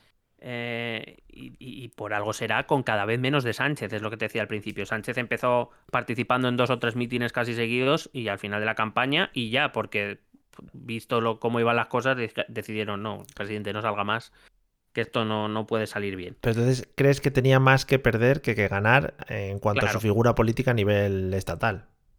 Claro. Em, al final, él era el rival de Ayuso y quedarse en la campaña era quitarle protagonismo a Gabilondo y era hacer una especie de plebiscito sobre Sánchez, que en Madrid, pues hay que decirlo, Sánchez pues tiene el tirón que tiene. Sí. Ah, hay, de- hay que decir, hay que recordar que decidieron comerse a Gabilondo como candidato porque Ayuso les pilló con los pantalones bajados así de sencillo. Y eh, decidieron desde Moncloa hacerse cargo de la campaña electoral. Y la verdad es que hay que decirlo, ha sido una campaña, la, la del Partido Socialista ha sido una campaña lastimosa. O sea, no te voy a decir que sea la peor de la historia del PSOE de Madrid, Sí. porque hay que recordar que hace no demasiado tiempo había candidatos de la altura de Rafael Simancas o. Oh. eh, Tomás Gómez. Es que no nos acordamos de mundo Disculpa, oscuro, ¿no? disculpa por hablar lo de la altura de Rafael Simanca, no sé si va con un con segundas. Tú también lo has pillado, ¿no? Sí. Bueno. ¿Qué, qué te iba a decir? La, la palabra lastimosa no es lamentable, ¿no? O porque lastimosa es como, bueno, pues con tristeza. No, No, porque no me parece. Claro, no, no, sí, efectivamente. No me parece que haya sido una campaña eh, lamentable. Oye, eh, Gabilondo, pues ahí hablando de Kant, pues es muy interesante, ¿no? Para atraer el Quiero público, el- el, voto juvenil, Claro. ¿no? Claro. Claro. Eh, para traer el voto gafapasta. Y. y oye, pues muy bien, porque él es catedrático de filosofía y joder, Sí. pues habló muy bien de Kant, ¿no? Sí, sí. Ahora, como campaña ha sido lastimosa. O sea, no sé. eh, yo no sé si buscaba el voto por pena, así lo digo. Claro. O sea, así lo digo. El dando penica, sí, es verdad, sí, es verdad. Claro. Y como digo, llevo defendiendo esto varios días, que el PSOE abandonó Madrid hace tiempo, y casi siempre me encuentro con que la respuesta automática es, hombre, pero vamos a ver que Gabilondo ganó las últimas elecciones. Vale. No, eso, y, es, y es cierto, fue Sí. el partido más votado en 2019. Pero vamos a hacer una pequeña reflexión. Eh, efectivamente, el PSOE gana las elecciones en Madrid con un 27,3% de los votos, la tercera peor cifra de todo el histórico del PSOE en Madrid. Es decir, si, pos- si ponemos el porcentaje de votos recibido por el PSOE en Madrid en las 11 elecciones autonómicas, es la tercera peor. Sí, Con eso ganó las elecciones. O sea, que no fue por... Bueno, y, y respecto a la penúltima, o sea, a la segunda peor, solo un punto por encima, y respecto a la peor, mm, menos de dos puntos. Es decir, que tampoco es que fuese un resultado hasta estas elecciones, quiero decir que ha sido ya el descalabro total. ya. Pero quiero decir que Gabilondo no sacó un resultadazo en Madrid en 2019. Mm, No fue la peor por, por, do- por menos de dos puntos. Ya. ¿Por, ¿Por qué ganó? Porque el PP se pegó una hostia de campeonato. Que pasó, que pa- pasó del 33% en 2015, que ya era un porcentaje bajo para su histórico, de hecho era su peor cifra hasta 2019, perdió más eh, 11 puntos de voto. Es que tuvo un 22% de voto. El peor histórico, el peor resultado histórico de todo el PP en la Comunidad de Madrid desde que es Comunidad de Madrid. O sea, Sí. que ya me dirás tú. O sea, hay que decir que Gabilondo gana esas elecciones como un tuerto gana un ciego. Que no tuvo mucho mérito. No, no tuvo muchos méritos, no, es verdad, es verdad. No, sí, sí tendrá, sí tendrá su mérito, si yo no se lo niego, pero que tampoco es que Gabilondo atrajera el 40% del voto madrileño. Ya. Sí, sí. No, no, no arrasó en las elecciones, no es que digas, uff, madre mía, eh, Gabilondo, madre mía, has, has recuperado voto que habíamos perdido. No, no, no. Mm. Sí, tuvo el voto que había tenido en- el PSOE en 2015 y en 2011, más o menos. Ya. Sí, sí. Y hay que decir que el problema para el PSOE madrileño no ha acabado. Quedan menos de dos años, esto hay que recordarlo, quedan menos de dos años para las siguientes elecciones en la Comunidad de Madrid. Otra vez. Y el partido, claro, y el partido está ahora mismo sin líder, porque Gabilondo no, ha co- no cogió el, no recogió el acta de diputado, presumiblemente porque le han pedido amablemente que no lo haga. Ya. Y su secretario general, José Manuel Franco, ha dimitido. El Partido Socialista Madrileño ahora mismo está dirigido por una gestora, creo que hasta otoño, o sea que hasta otoño no se va a empezar a mover la maquinaria del partido para empezar a construir la alternativa para dentro. Bueno, cuando salga mínimo ya quedará un año y medio, como mucho. Sí. Eh, pues respecto a lo que has dicho de Fernando Simón, hombre, no entiendo que Fernando Simón no será, pero o ponen un líder desde este otoño, un líder de primer nivel, Sí. y no sé si ahora mismo el peso de los tiene, o ponen un líder, bueno, creo, yo pienso en una persona, ahora veremos si No- tú estás de acuerdo o no, No era Pepu Hernández el que estaba por ahí. ¿Para qué se presentó Pepu Hernández? No me acuerdo. para el ayuntamiento, para Ah, el vale, ayuntamiento. vale. Claro, no triunfó tampoco mucho, ¿no? Por lo que sea. No. No, y, y menos sobre todo cada vez que habla en público la, la caga, oye. No estarás pensando en traerte a Felixuco, ¿no? Para que. Pero es que ser de Ciudadanos no creo que vaya a hacer mucho. Bueno, hombre, Ciudadanos ya sabes que es como, pues eso, como el Cash Converters, ¿no? Están saliendo de allí de segunda mano a otros lados. Ah, fenomenal. Digo que eso, o ponen un líder de primer nivel, o ya van tarde. Ya Ya. van tarde porque un liderazgo no se construye en un año y medio. Es que Mónica García, a la que ahora se alaba como, la, como una gran lideresa, que lleva, es que lleva siete años en la Asamblea de Madrid trabajando. Ya. Es que no, no, no sale de ahora. Y si el PSOE quiere en un año y medio tener una candidatura competitiva, pues o pone al- de primer, alguien de primer nivel ya, o, Sí. o lo va a tener Mira, complicado. Yo la última idea que, lo- que doy al PSOE. Que haga eh, un Pablo Iglesias, que diga a Pedro Sánchez, dejo la presidencia del gobierno porque quiero ir contra Isabel Díaz Ayuso a la Comunidad de Madrid. Y se presente. Ah, fenomenal. No, Pues, vamos. me da a mí que no va a ocurrir, pero puede Joder, ser. Sin rasguños tenía la idea, no, De- vamos, no le veo ningún fallo. Entonces, eh, pe- pero básicamente porque quiero que nuestros eh, escuchantes entiendan esto, que en menos de dos años, si quieres una candidatura con un mínimo de garantías, ya te digo desde ya que no va a ser para ganar la Comunidad de Madrid, pero por lo menos sí para recuperar la primacía de la izquierda, para recuperar algunos votos perdidos, por lo menos necesitas un partido sólido, repito que ahora mismo está dirigido por una gestora, que respalde a un candidato fuerte y no tiene ahora mismo ni lo uno ni lo otro. Y ambas cosas necesitan su tiempo. Eh, por eso te decía que un líder carismático, conocido y fuerte quizá acelera los tiempos o mejora las perspectivas. Y también hay que pensar en qué perfil de candidato, porque vuelvo a lo mismo, la sociología madrileña habla de una comunidad, de una población más conservadora que, que, en otros ámbitos. Por eso yo, por ejemplo, había pensado en un perfil tipo Margarita Robles. Es eh, ministra socialista, pero por ejemplo es una, es una ministra bastante bien aceptada entre el centro derecha. Pues quizá ese perfil sí que le pueda ir bien. No sé si Margarita Robles querrá venir aquí a inmolarse, eso ya es otro tema. pero, bueno, que si lo que necesitas es construir, eh, para construir todo esto es tiempo y visibilidad y vas a necesitar confrontar con Ayuso, mm, pues el reloj ya está corriendo en Andalucía. Fíjate cómo, cómo han empezado a correr con esto de las primarias porque se huelen que Juanma Moreno Bonilla mm, está ya un poquito con la mosca detrás de la oreja por si va a convocar elecciones y no, les, y no quieren ver que les pasa lo mismo que en Madrid, que se han encontrado sin candidatos, sin partido y sin nada. Y yo te decía aquí, como me había puesto aquí, consejo que no pongan a Pepu acá, no lo sé, Hernández. Hombre, no lo sé, vamos, yo ya te digo. Si, si quiere volver, yo eh, cogería rollo eso, rollo gente popular, ¿no? Por ejemplo, eh, un actor de al salir de clase o, o alguno que salió en, en, la, en, una edición de Masterchef, ¿no? Cosas así. Eso es lo que bueno, la gente, la gente a lo mejor no se acuerda, pero hizo campaña por el Partido Socialista hace unos cuantos años Miguel Bosé, quizá esa sea la clave. Mm, claro, ahí está. ahí está, ahí está. Ese es el problema. Miguel Bosé, que por lo que sea, está un poquito de aquella manera. Hmm. Pero, eh, sobre todo, desde mi punto de vista, el mejor aval que puede recibir el peso de madrileño de aquí a dos años es el del presidente del gobierno. no, no él que venga aquí a decir o a hacer o a deshacer, que lo hará, pero no me refiero a eso. Sino me refiero, en las circunstancias actuales, dado que el Partido Socialista tiene el gobierno de la nación, sí yo qué sé, es que siempre he tenido la idea romántica de que si un gobierno lo hace bien o lo hace medianamente bien, tiene más opciones, ¿no? De que de, ser reelegido primero y de que sus candidaturas a nivel regional tengan cierta fuerza. Llámame loco, ¿eh? No sé, es que también el otro día lo pensaba, tenemos la sensación de que cuando, por ejemplo, sale un partido eh, completamente diferente a, a nuestro pensamiento o al voto que nosotros hemos emitido, es como que como que tenemos la sensación de que no van a gobernar para nosotros, ¿no? Y, como que les cogemos tirria. Incluso no sé si desde dentro del propio partido que está gobernando eh, se piensa en eso, y es que, se supone que no deberían pensar en ese tipo de... Eh, o tener ese tipo de pensamientos, ¿no? Pero como que bueno, eh, gobierna Pedro Sánchez, pues los de la derecha o extrema derecha vamos a cogerle asco durante todos los años que estén gobernando y le vamos a machacar aunque yo que sé, aunque lo haga bien, lo que dices, que, que debería ser, pues eso, que deberíamos tener, poner en valor las cosas que se hagan bien desde dentro de un gobierno, yo que sé, por si se le puede recompensar con, con la continuidad, ¿no? En, la, en el gobierno. Pero bueno, creo que se ve un poco así.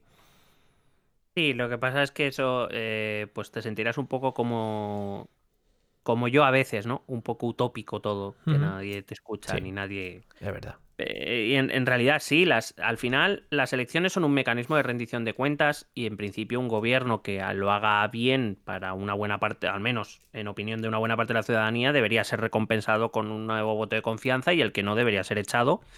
Eh, pero bueno, sabemos también en nuestro, que por cierto lo voy a escuchar otra vez, el programa que hicimos sobre cómo vota la gente, estos estudios que se han hecho de, de cómo se hace el voto, al final si te acuerdas, había un dato y es que mm, más, al menos la mitad de, las, de los votantes ya tienen su voto decidido de antemano y es por cuestión ideológica. O sea, que da igual lo que haga el otro, que no, Que no, no vas a cambiar tu voto.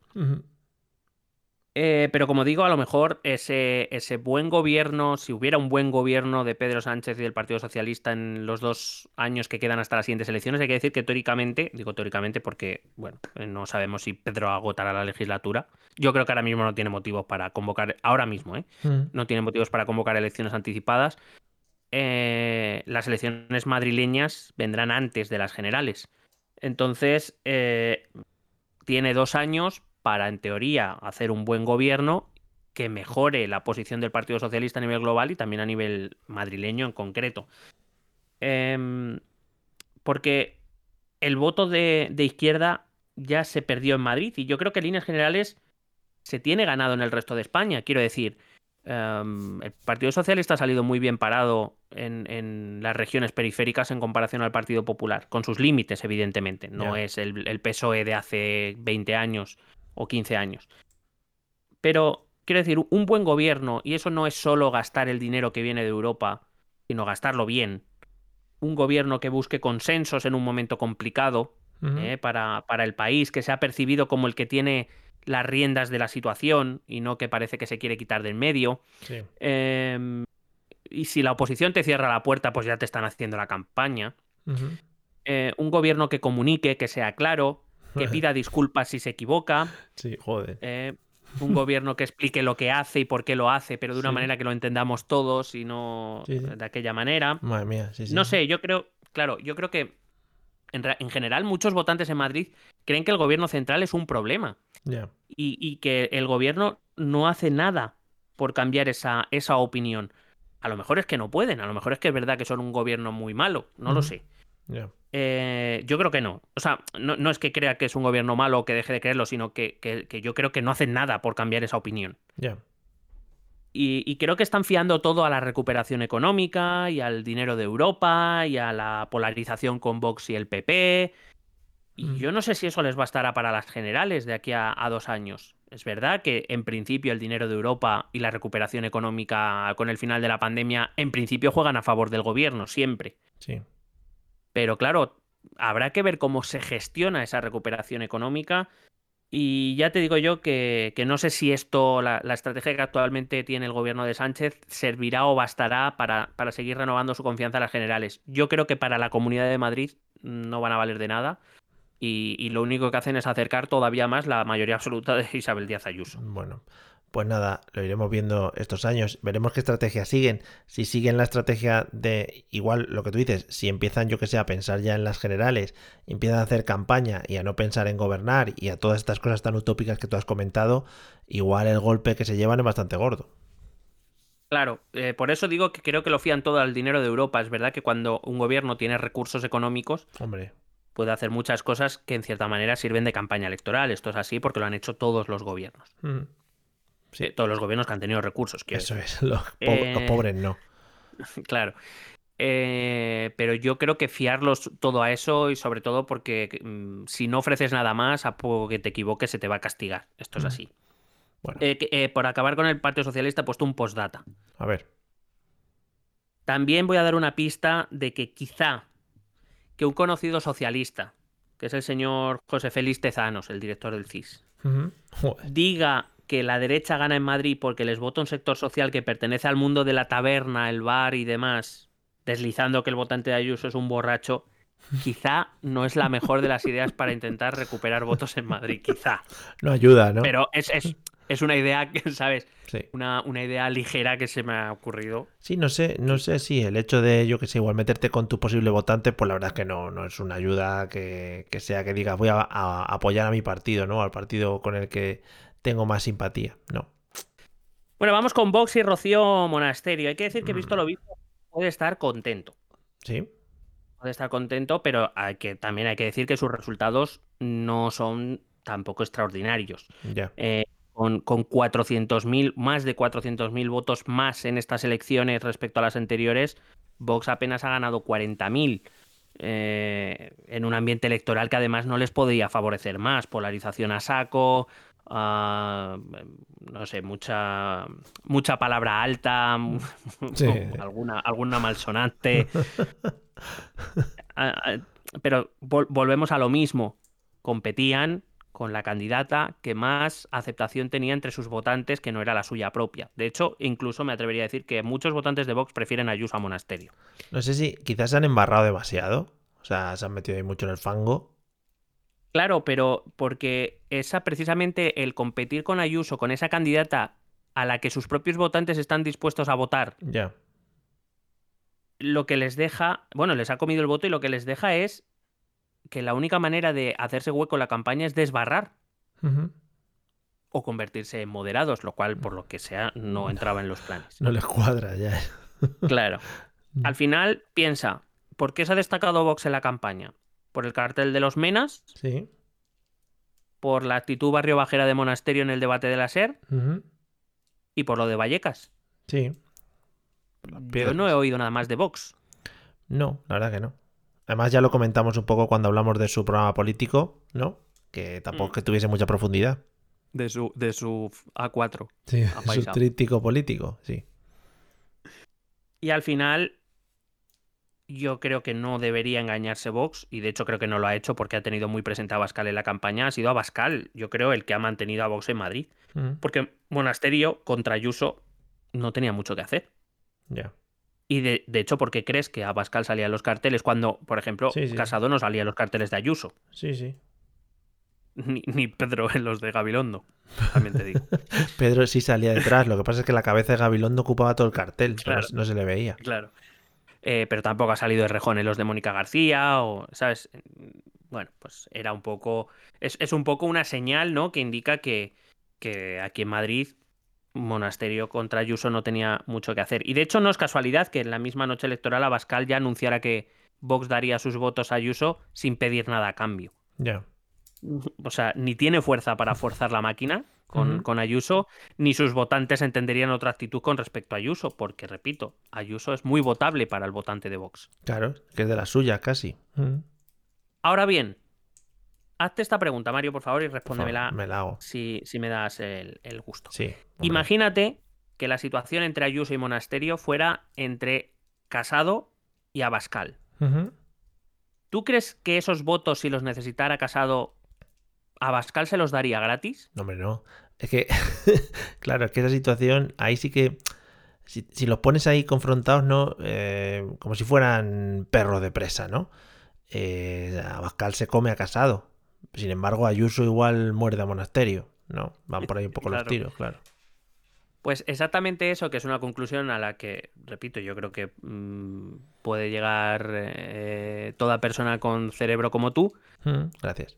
y como yo. Mm, Eh, pues eso es lo que... em, quiero decir, cuando se habla de que Casado va a llegar a la Moncloa, bueno, pero es que tú crees que, que si Casado necesitara los votos de Abascal, diría Abascal, sí, sí, yo te los doy gratis, no te preocupes, ni de coña, pero es que ni de coña. Y por eso voy a volver a repetir que es que Casado no es Ayuso. ya. Mm, Perdón por insistir en esta idea fuerza, pero es que creo que, que- quiero, mm, creo que debería quedar claro, sobre todo para esos que auguran que lo que ha pasado en Madrid se va a extrapolar a España tan rápido. Que no. Ni siquiera entre los partidos de la derecha pasará exactamente lo mismo. Ni aunque tuvieran el mismo porcentaje de escaños, quiero decir, ni que eh, eh, Casado tuviera 130 escaños y Vox tuviera 20 ya. y necesitara esos 20. se lo- Que, que, que Abascal no se los va a dar gratis, que no se los va, que le va a apretar, le va a apretar porque es casado Ya. Y porque Casado no es un candidato votable para alguien de Vox. Porque hay que recordar que Casado es la derechita cobarde. Hombre, ¿verdad? Sí, sí. No lo es Ayuso. Ayuso no es la derechita cobarde. Casado sí. Sí, no sé si, no sé si Rocío Monasterio ha, ha, ha hecho mucho ataque contra Isabel Díaz Ayuso o, o ha montado alguna, alguna polémica contra ella. Yo no he escuchado, he leído poca, nada. Vamos. Bueno, ella es verdad que, por ejemplo, en el debate de Telemadrid sí que le soltó un par de pullas, pero sin efecto ninguno, porque nadie se las cree. Eh, Vox venía, o sea, Monasterio venía a decir que Ayuso hacía una política como demasiado suave, eh, que, que en cierta manera no se diferenciaba tanto del Partido Socialista, pero es que no sé, o sea, quiero decir, claro, es que, quiero decir, pero es que Vox no tenía por dónde atacar a Isabel Díaz Ayuso. Ya. Y lo único que saca que es lo de los menas, Sí, que fíjate, fue tan fácil para Ayuso como decir, a ver, los, los menas son, o sea, quiero decir, a su lado, Isabel Díaz Ayuso parecía una persona moderada y racional. Que no digo que no lo sea, lo que, lo que digo es que Ayuso, que es precisamente la reina de la polariza- polarización, gracias a Monasterio ha pasado por una persona muy moderada en ciertos, en ciertos temas. Porque esto, el ataque a los menas ahora de repente, eh, el, o, o el hablar de, de, de que te he dicho lo otro que habían hablado, em, ah, lo de las balas. Sí, Joder, quiero decir, pues Ayuso sale y dice, por supuesto condeno toda la violencia, claro. eh, ojalá todos hicieran lo mismo. Y ya está, y ya has quedado, o sea, ya has dejado a Vox a, a los pies de los caballos, Sí, eh, como un partido extremista, como un partido de una loca, de una señora loca, que se vuelve una barrio bajera y poco más. Entonces, claro, entonces es el problema. Ahora bien, casado, la relación Abascal-Casado no es igual. Ya. Y, esto, bueno, pues quien no lo quiera ver dentro del Partido Popular, no lo querrá ver. Si Casado opta por intentar hacer con Abascal lo que Ayuso ha hecho con Monasterio, mm.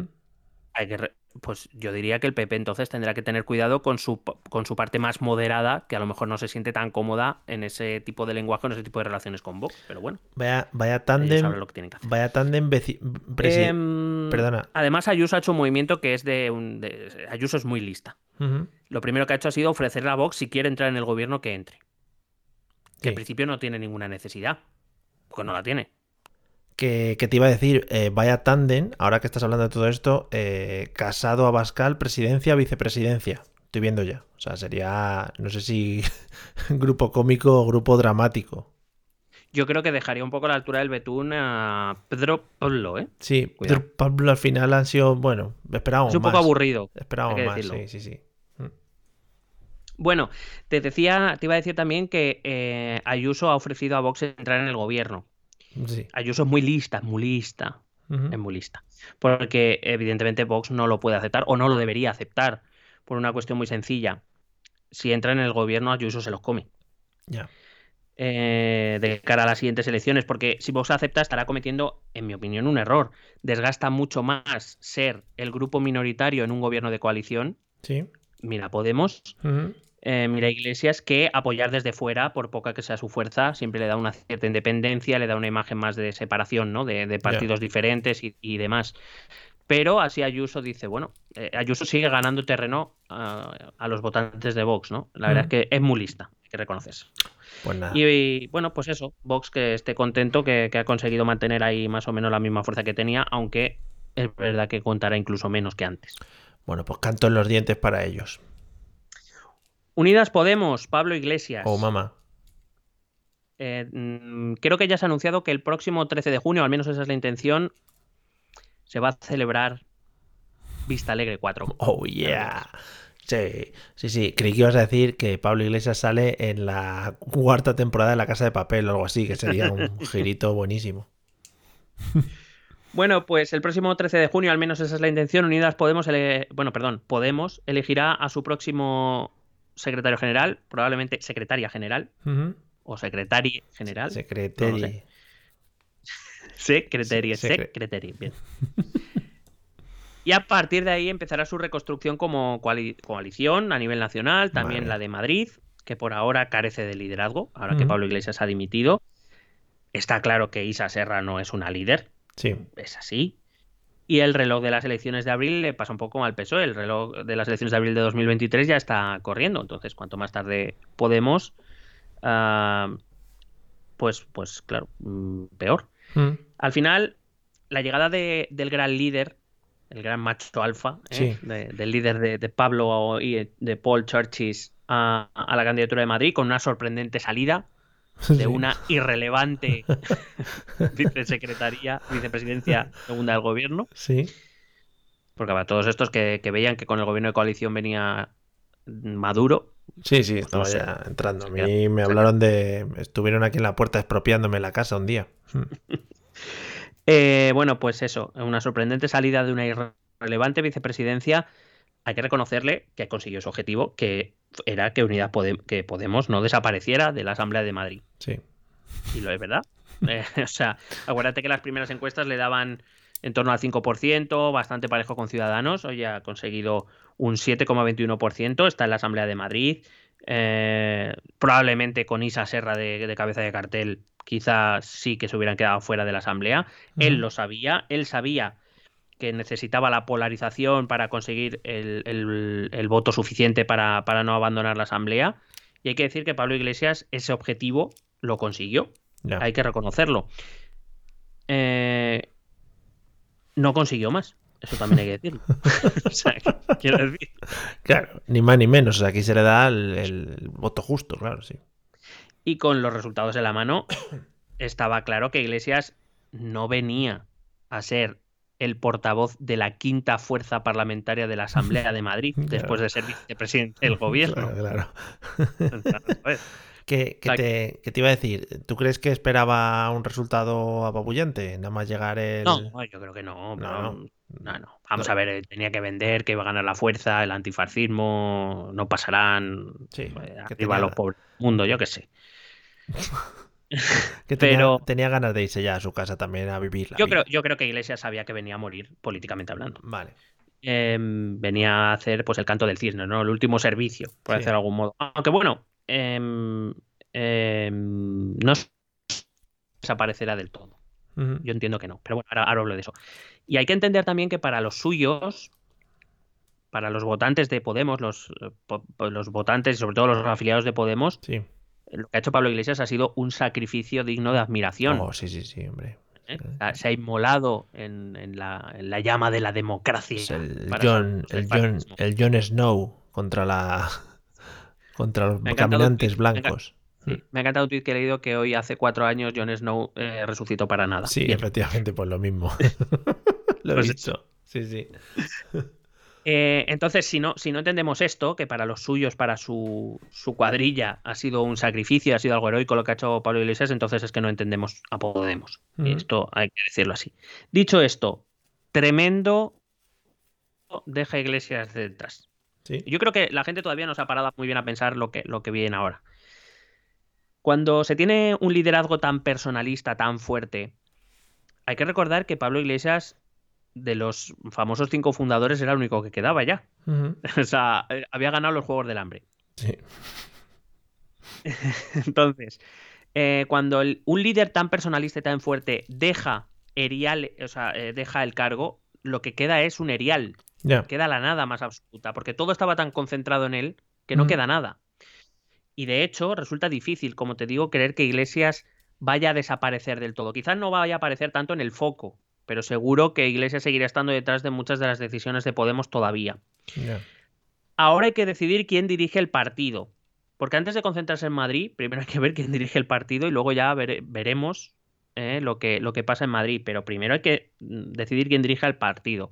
Yo ya di un nombre, bueno, di dos nombres, perdón, di tres nombres en el Telegram, Sí. de los cuales dos, de los cuales dos parecen que en combinación, o sea, van a ir conjuntamente, van a coger las riendas del partido, que son las iglesistas más claras que quedan en el partido, que son Yone Belarra Ujú. y eh, ¿cómo se llama? ¿Cómo se llama esta la que está casada con él? Irene Montero. Irene Montero, que no me salía. Digo que de quién Irene se Montero. refiere. Sí, sí. Sí. Mm. La que está Eh, casada con él. Que no me salía. La no que me salía comparte, de igualdad. la que comparte la- hijos con él, ¿no? Vale. Perdón, perdón, es que se me ha ido hasta, es que no me salía ni el cargo. Mm. Eh, decía que el- el- el- la combinación Belarra-Montero, que son las más iglesistas que quedan ahora mismo en la... Bueno, todo lo que queda en Podemos es muy iglesista porque se ha deshecho de, lo que, de los que no lo eran. Que parece un árbitro, también te digo, ¿eh? Belarra Montero, árbitro. Belarra Montero, tarjeta amarilla. Ah, vale, pero incluso en ese supuesto se elige a Yone Belarra como secretaria general de Podemos. ¿Va a contar Yone Belarra con el mismo respaldo con el que contaba Pablo Iglesias? Puede que internamente sí, pero yo no veo al votante medio ah, con la misma alegría de ver a Yone Belarra en vez de a Pablo Iglesias. Ya, ya, ya. Eh, ¿Cómo se va a gestionar ese liderazgo nuevo con el de Yolanda Díaz, a quien Pablo Iglesias señaló como futura candidata a presidente, a presidente del gobierno en la coalición Unidas Podemos? Sí. Em, quiero decir, hay que recordar además que Yolanda Díaz es una candidata mucho mejor aceptada por el votante genérico. Da igual, incluso aunque mires a, a- a votantes de centro derecho o de derecha, eh, Yolanda Díaz, que tiene un liderazgo más tranquilo, más dialogante, es eh, más sereno, por decirlo de Sí. algún modo, le gustan menos los espectáculos. Sí. Eh, claro, ¿cómo, cómo va a se, se va a gestionar esa sucesión de iglesias en Podemos con una candidata que no dirige el partido? ¿Y qué pasa con el partido de Madrid? Luego ya llegará un momento que se preguntarán ¿y qué pasa con el partido en Madrid? Ya. Así que tremendo quilombo, nene. Deja, deja el, ex coletas. Ex coletas, ¿eh? Mola- el ex Coletas, efectivamente, ¿eh? eso sí que ha sido, bueno, eso sí que ha sido el giro de la política española de los últimos años. Que te iba a decir que el, el Vista Alegre 4 puede ser un enfrentamiento rollo la, la Wrestling Federation, ¿no? Que se peguen ahí un...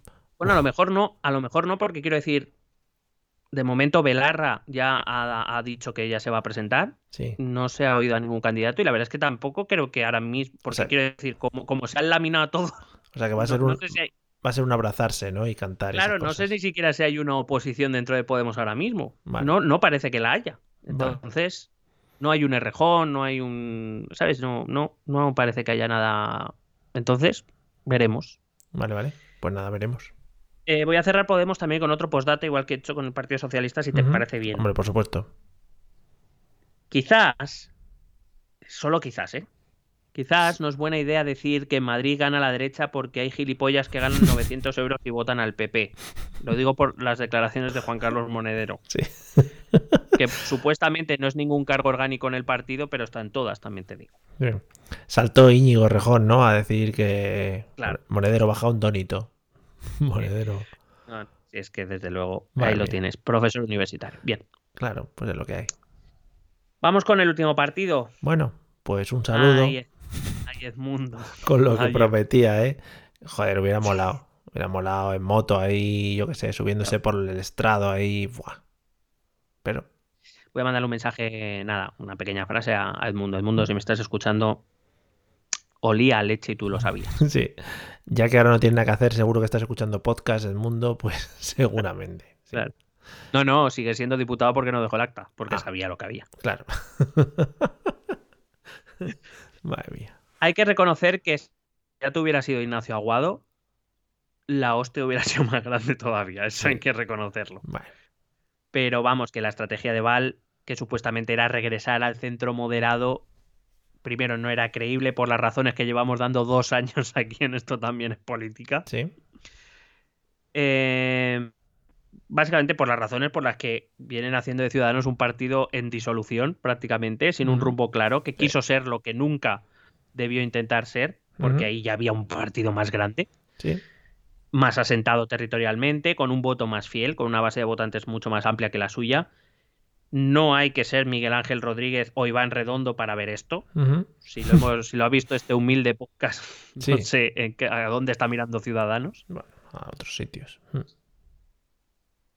Y sobre todo, Edmundo, si tu programa electoral o tu oferta electoral se basa en que mm, Ciudadanos tiene que estar en la Asamblea para llevar a cabo el mismo programa de gobierno que ya estaba gobernando, con la misma gobernante que ya estaba gobernando. Es decir, si tu programa es yo voy a seguir haciendo lo mismo, Sí, continui- Pues- continuista, vamos, lo que se dice. Mm. pues no sé, a lo mejor se me ocurre, mm, repito, mm, una idea así al vuelo que puede ser peregrina. Si la idea es que quieres que te vote a ti para gobernar con Ayuso como estabas haciendo, con el programa con el que estaba gobernando con Ayuso, pues Ujú. permíteme que piense que prefiero ya votar a Ayuso directamente. O sea, Hombre, llámamelo. Sí, sí, sí. Y que, claro, joder, ¿cómo lo ves, eh? Es que eres, madre mía. La sexta noche me están llamando por el otro canal, no se lo voy a coger. No, yo con, In- con Inda no quiero discutir. Que sí, hombre, le haces un exclusindas. Joder, que lo de la exclusinda yo es que no puedo con ello. Me parece maravilloso. Bueno, y te no sé si has estado muy atento a las conclusiones a las que ha llegado el partido después de tremendo batacazo. No, no, la verdad que no. Bueno, pues mira, te las, te las resumo muy brevemente. Sí. Arrimada sigue en su puesto. Manteniendo, claro, muy bien. Edmundo Val ahora es el número 2 del partido como premio. Ahora te quedas. No, ahora te quedas a ver cómo el barco se hunde. E, eh, Inés Arrimadas ha declarado que ella va a relanzar el centro liberal. Sí. Ella. Hombre, igual es que, Ella, la que siguió a Rivera hacia el precipicio. Ella. también te digo que igual están pensando irse a otro país a fundar allí partidos políticos, que igual allí tienen más tirón, ¿sabes? Yo, desde luego, en el plan de que ella, la número 2 de Rivera, la que en las últimas elecciones ha conseguido, en generales, ha conseguido 10 diputados, Sí. la que eh, ha, perdido, ha pasado de ser el partido más votado en Cataluña, siendo ella candidata a perder prácticamente la mitad o más de- del voto, Sí. la que se está descalabrando elección tras elección, ella es la que va a relanzar el centro liberal. Cuidado. No te metas con ella, que ya sabes que es mi amiga, y esto solo lo saben los Patreon, y lo dejo ahí tirado. Si quieres saber por qué, pues tienes que ser Patreon de eso también es política. Es mi colega.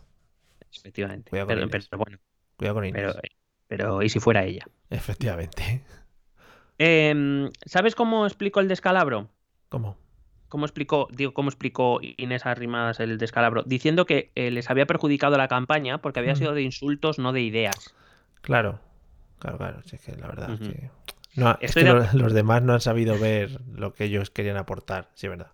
Claro, o sea, yo estoy de acuerdo en que de ideas y propuestas no ha sido una campaña especialmente bollante. No, Eso que no. hay que reconocérselo a Inés, hay que reconocérselo. Ahora bien, repito, si lo lo mismo con Ayuso que pactasteis antes de las elecciones, tampoco es que una campaña de ideas hubiera ayudado mucho, porque ya sabíamos entonces lo que queríais hacer, con quién lo queríais hacer. Quiero decir, tampoco era necesario que me lo recordarais, ya lo sabemos. Ah, Llevabais dos años de gobierno.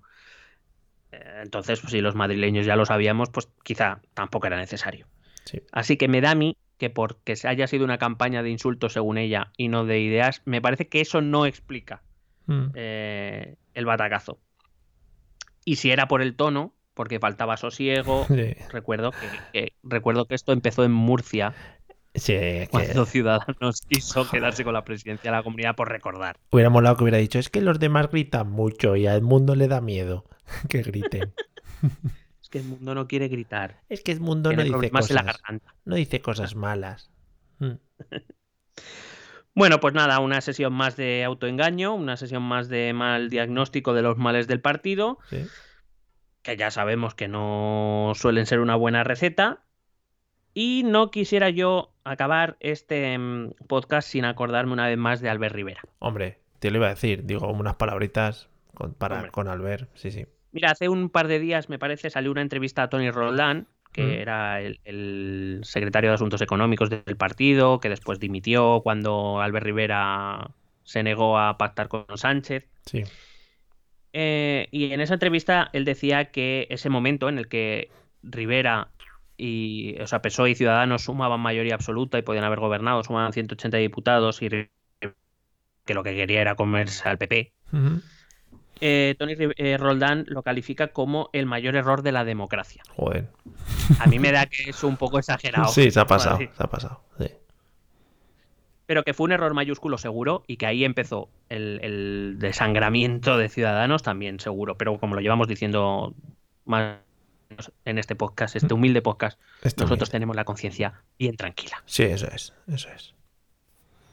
Y yo por mí pues ya he acabado mi análisis de las elecciones. ¿Cómo lo has visto? Pues nada, maravilloso. Me ha gustado mucho porque, pues eso, hemos tocado un poco todos los temas, hemos visto también además un poquito de contraste con lo que puede pasar a nivel nacional y además has lanzado ahí tus triplecitos que siempre, la verdad es que mm, tienen mucho tino y casi siempre entran, o sea que bueno, eres un, un tirador, ¿no? Un tirador Tira, nato. tira.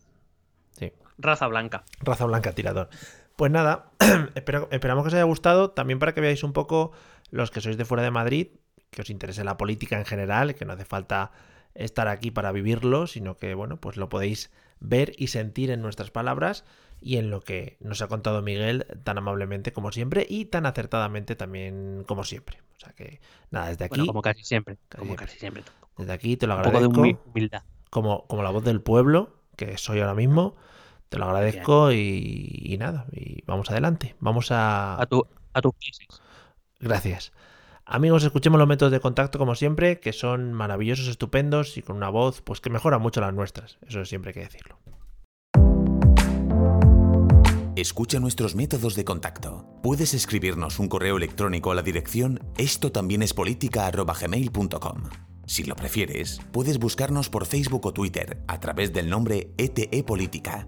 Nos encontrarás en YouTube, donde colgamos las grabaciones de todos los episodios. Y si necesitas un contacto más cercano, únete a nuestro canal de Telegram. Busca el enlace en nuestras redes sociales. Toda esta información y mucha más la puedes completar a través de nuestra página web www.estotambiénespolitica.com. Porque tú también formas parte de Esto también es política. Preciosos, métodos de contacto. Me gusta mucho últimamente cambiar las Cs por S. ¿Qué te parece? Decir preciosos. Por ejemplo, Fascinante. funciona, ¿no? Me gusta mucho decirlo.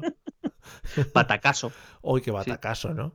Porque Claro. sor- sorpaso. Tremen- tremendo, tremendo batacaso. Tremendo batacazo como oh, eh, Yogi, nos están quitando los emparedados. Joder, Claro. me gusta eso. Muy bonito, muy bonito. Me gustan las, las. ¿Cómo lo llamaban? Las cestas. No llamaban las cestas. Las. No me acuerdo. Los canastos. los, los canastos de emparedados Yogi. Nos los están quitando. Madre mía. Los campistas. Cielos, Yogi. Bueno, ahora mismo se están desapuntando de nuestro podcast todos los No, pero- latinoamericanos. Bueno, un saludo para ellos y gracias a ellos también nosotros hemos construido nuestra infancia. También te digo que, que ahí. Hombre, la verdad es que sí. o sea, Hemos comido mucho doblaje latinoamericano, hemos ¿eh? comido mucho doblaje. Hemos comido mucha Mm. sirenita doblada. El cangrejo, el cangrejo Sebastián, eso era maravilla. sí. Ariel, no salgas a la superficie. Esto eh, para mí ha sido mi infancia. Luego, aunque, aunque, por ejemplo, el doblaje del Rey León ya era en español castellano, pero Mm. mantuvieron a Rafiki, que era un personaje que también hablaba en latinoamericano. Sí, sí, sí, sí. Ujú. Sí, pero- Eh, te Vamos. equivoca otra vez a, a Simba. Que di- sí, a Sima, claro, y Sima diciendo, pero porque eres cubano, tío, si vivimos aquí en... Esto es África. estamos en África. Claro, porque Tampoco sé por qué yo hablo español, pero bueno. Claro, en plan, pero what is the- el otro es un poco andaluz, ¿no? El timón, esto que mezcla de... ¿Qué es esto? En fin. No sé si Cuando, has visto- cuando le dice, cuando, eh, Sí. cortaron una, una escena donde le dice mi padre es Darth Vader, le decían. Sí. Sí, molaba, esa escena molaba. La verdad es que sale luego en, lo- en los créditos. ¿Te acuerdas antes cuando te comprabas los DVDs con extras? Porque te venían Sí, sí, extras. Joder, eso era estupendo, ¿eh?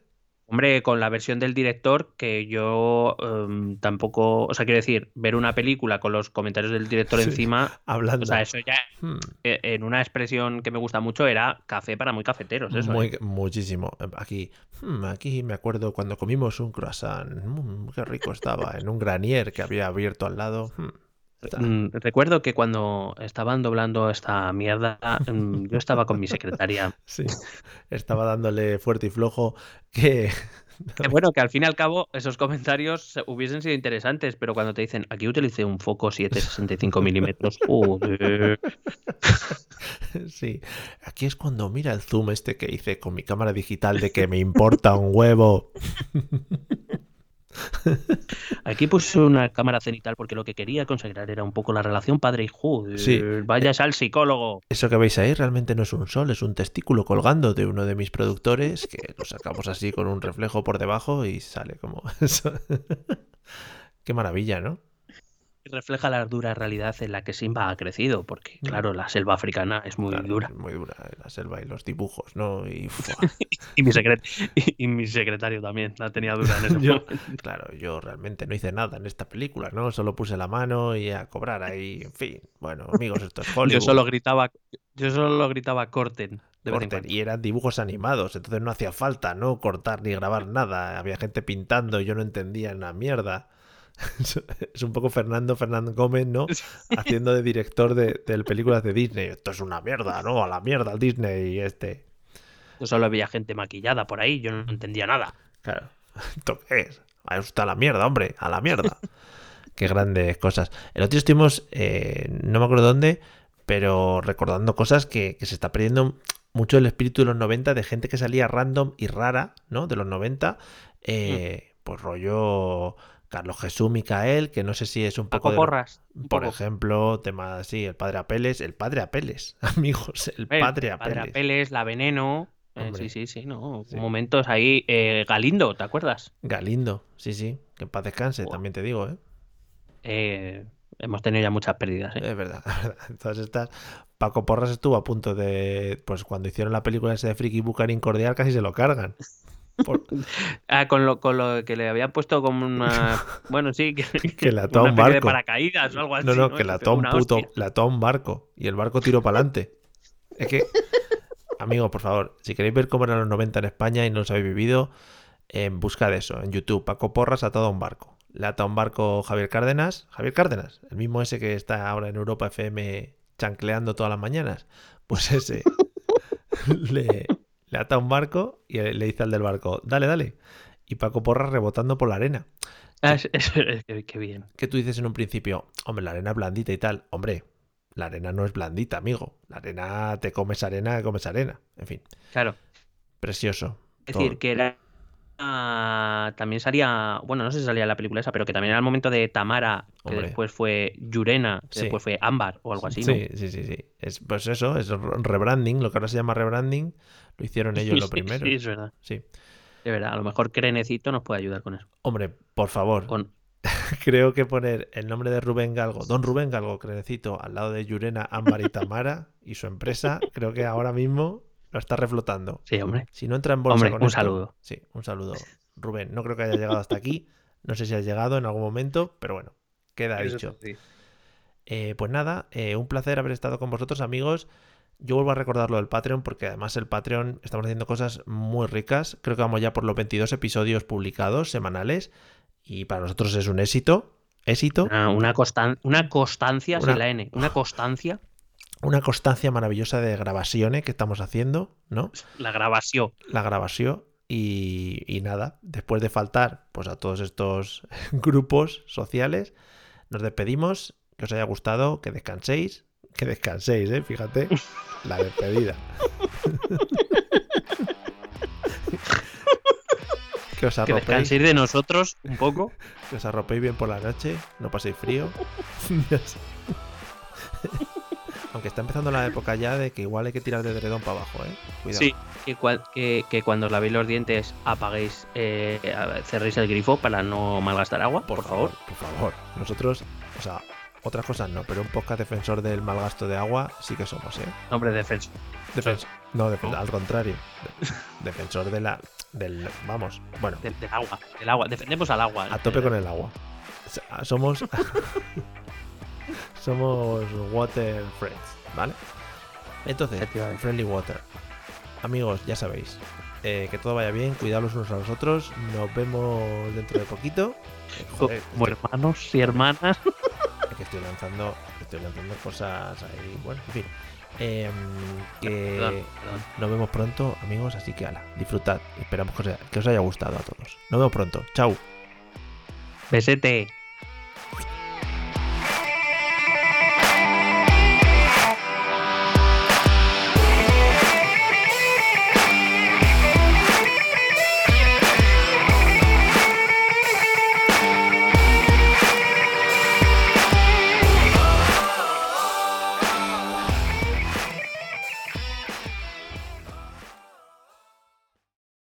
Lucky Land slots, you can get lucky just about anywhere. This is your captain speaking. Uh, we've got clear runway and the weather's fine, but we're just going to circle up here a while and uh, get lucky. No, no, nothing like that. It's just these cash prizes add up quick. So I suggest you sit back, keep your tray table upright, and start getting lucky. Play for free at LuckyLandSlots.com. Are you feeling lucky? No purchase necessary. Void where prohibited by law. 18 plus terms and conditions apply. See website for details.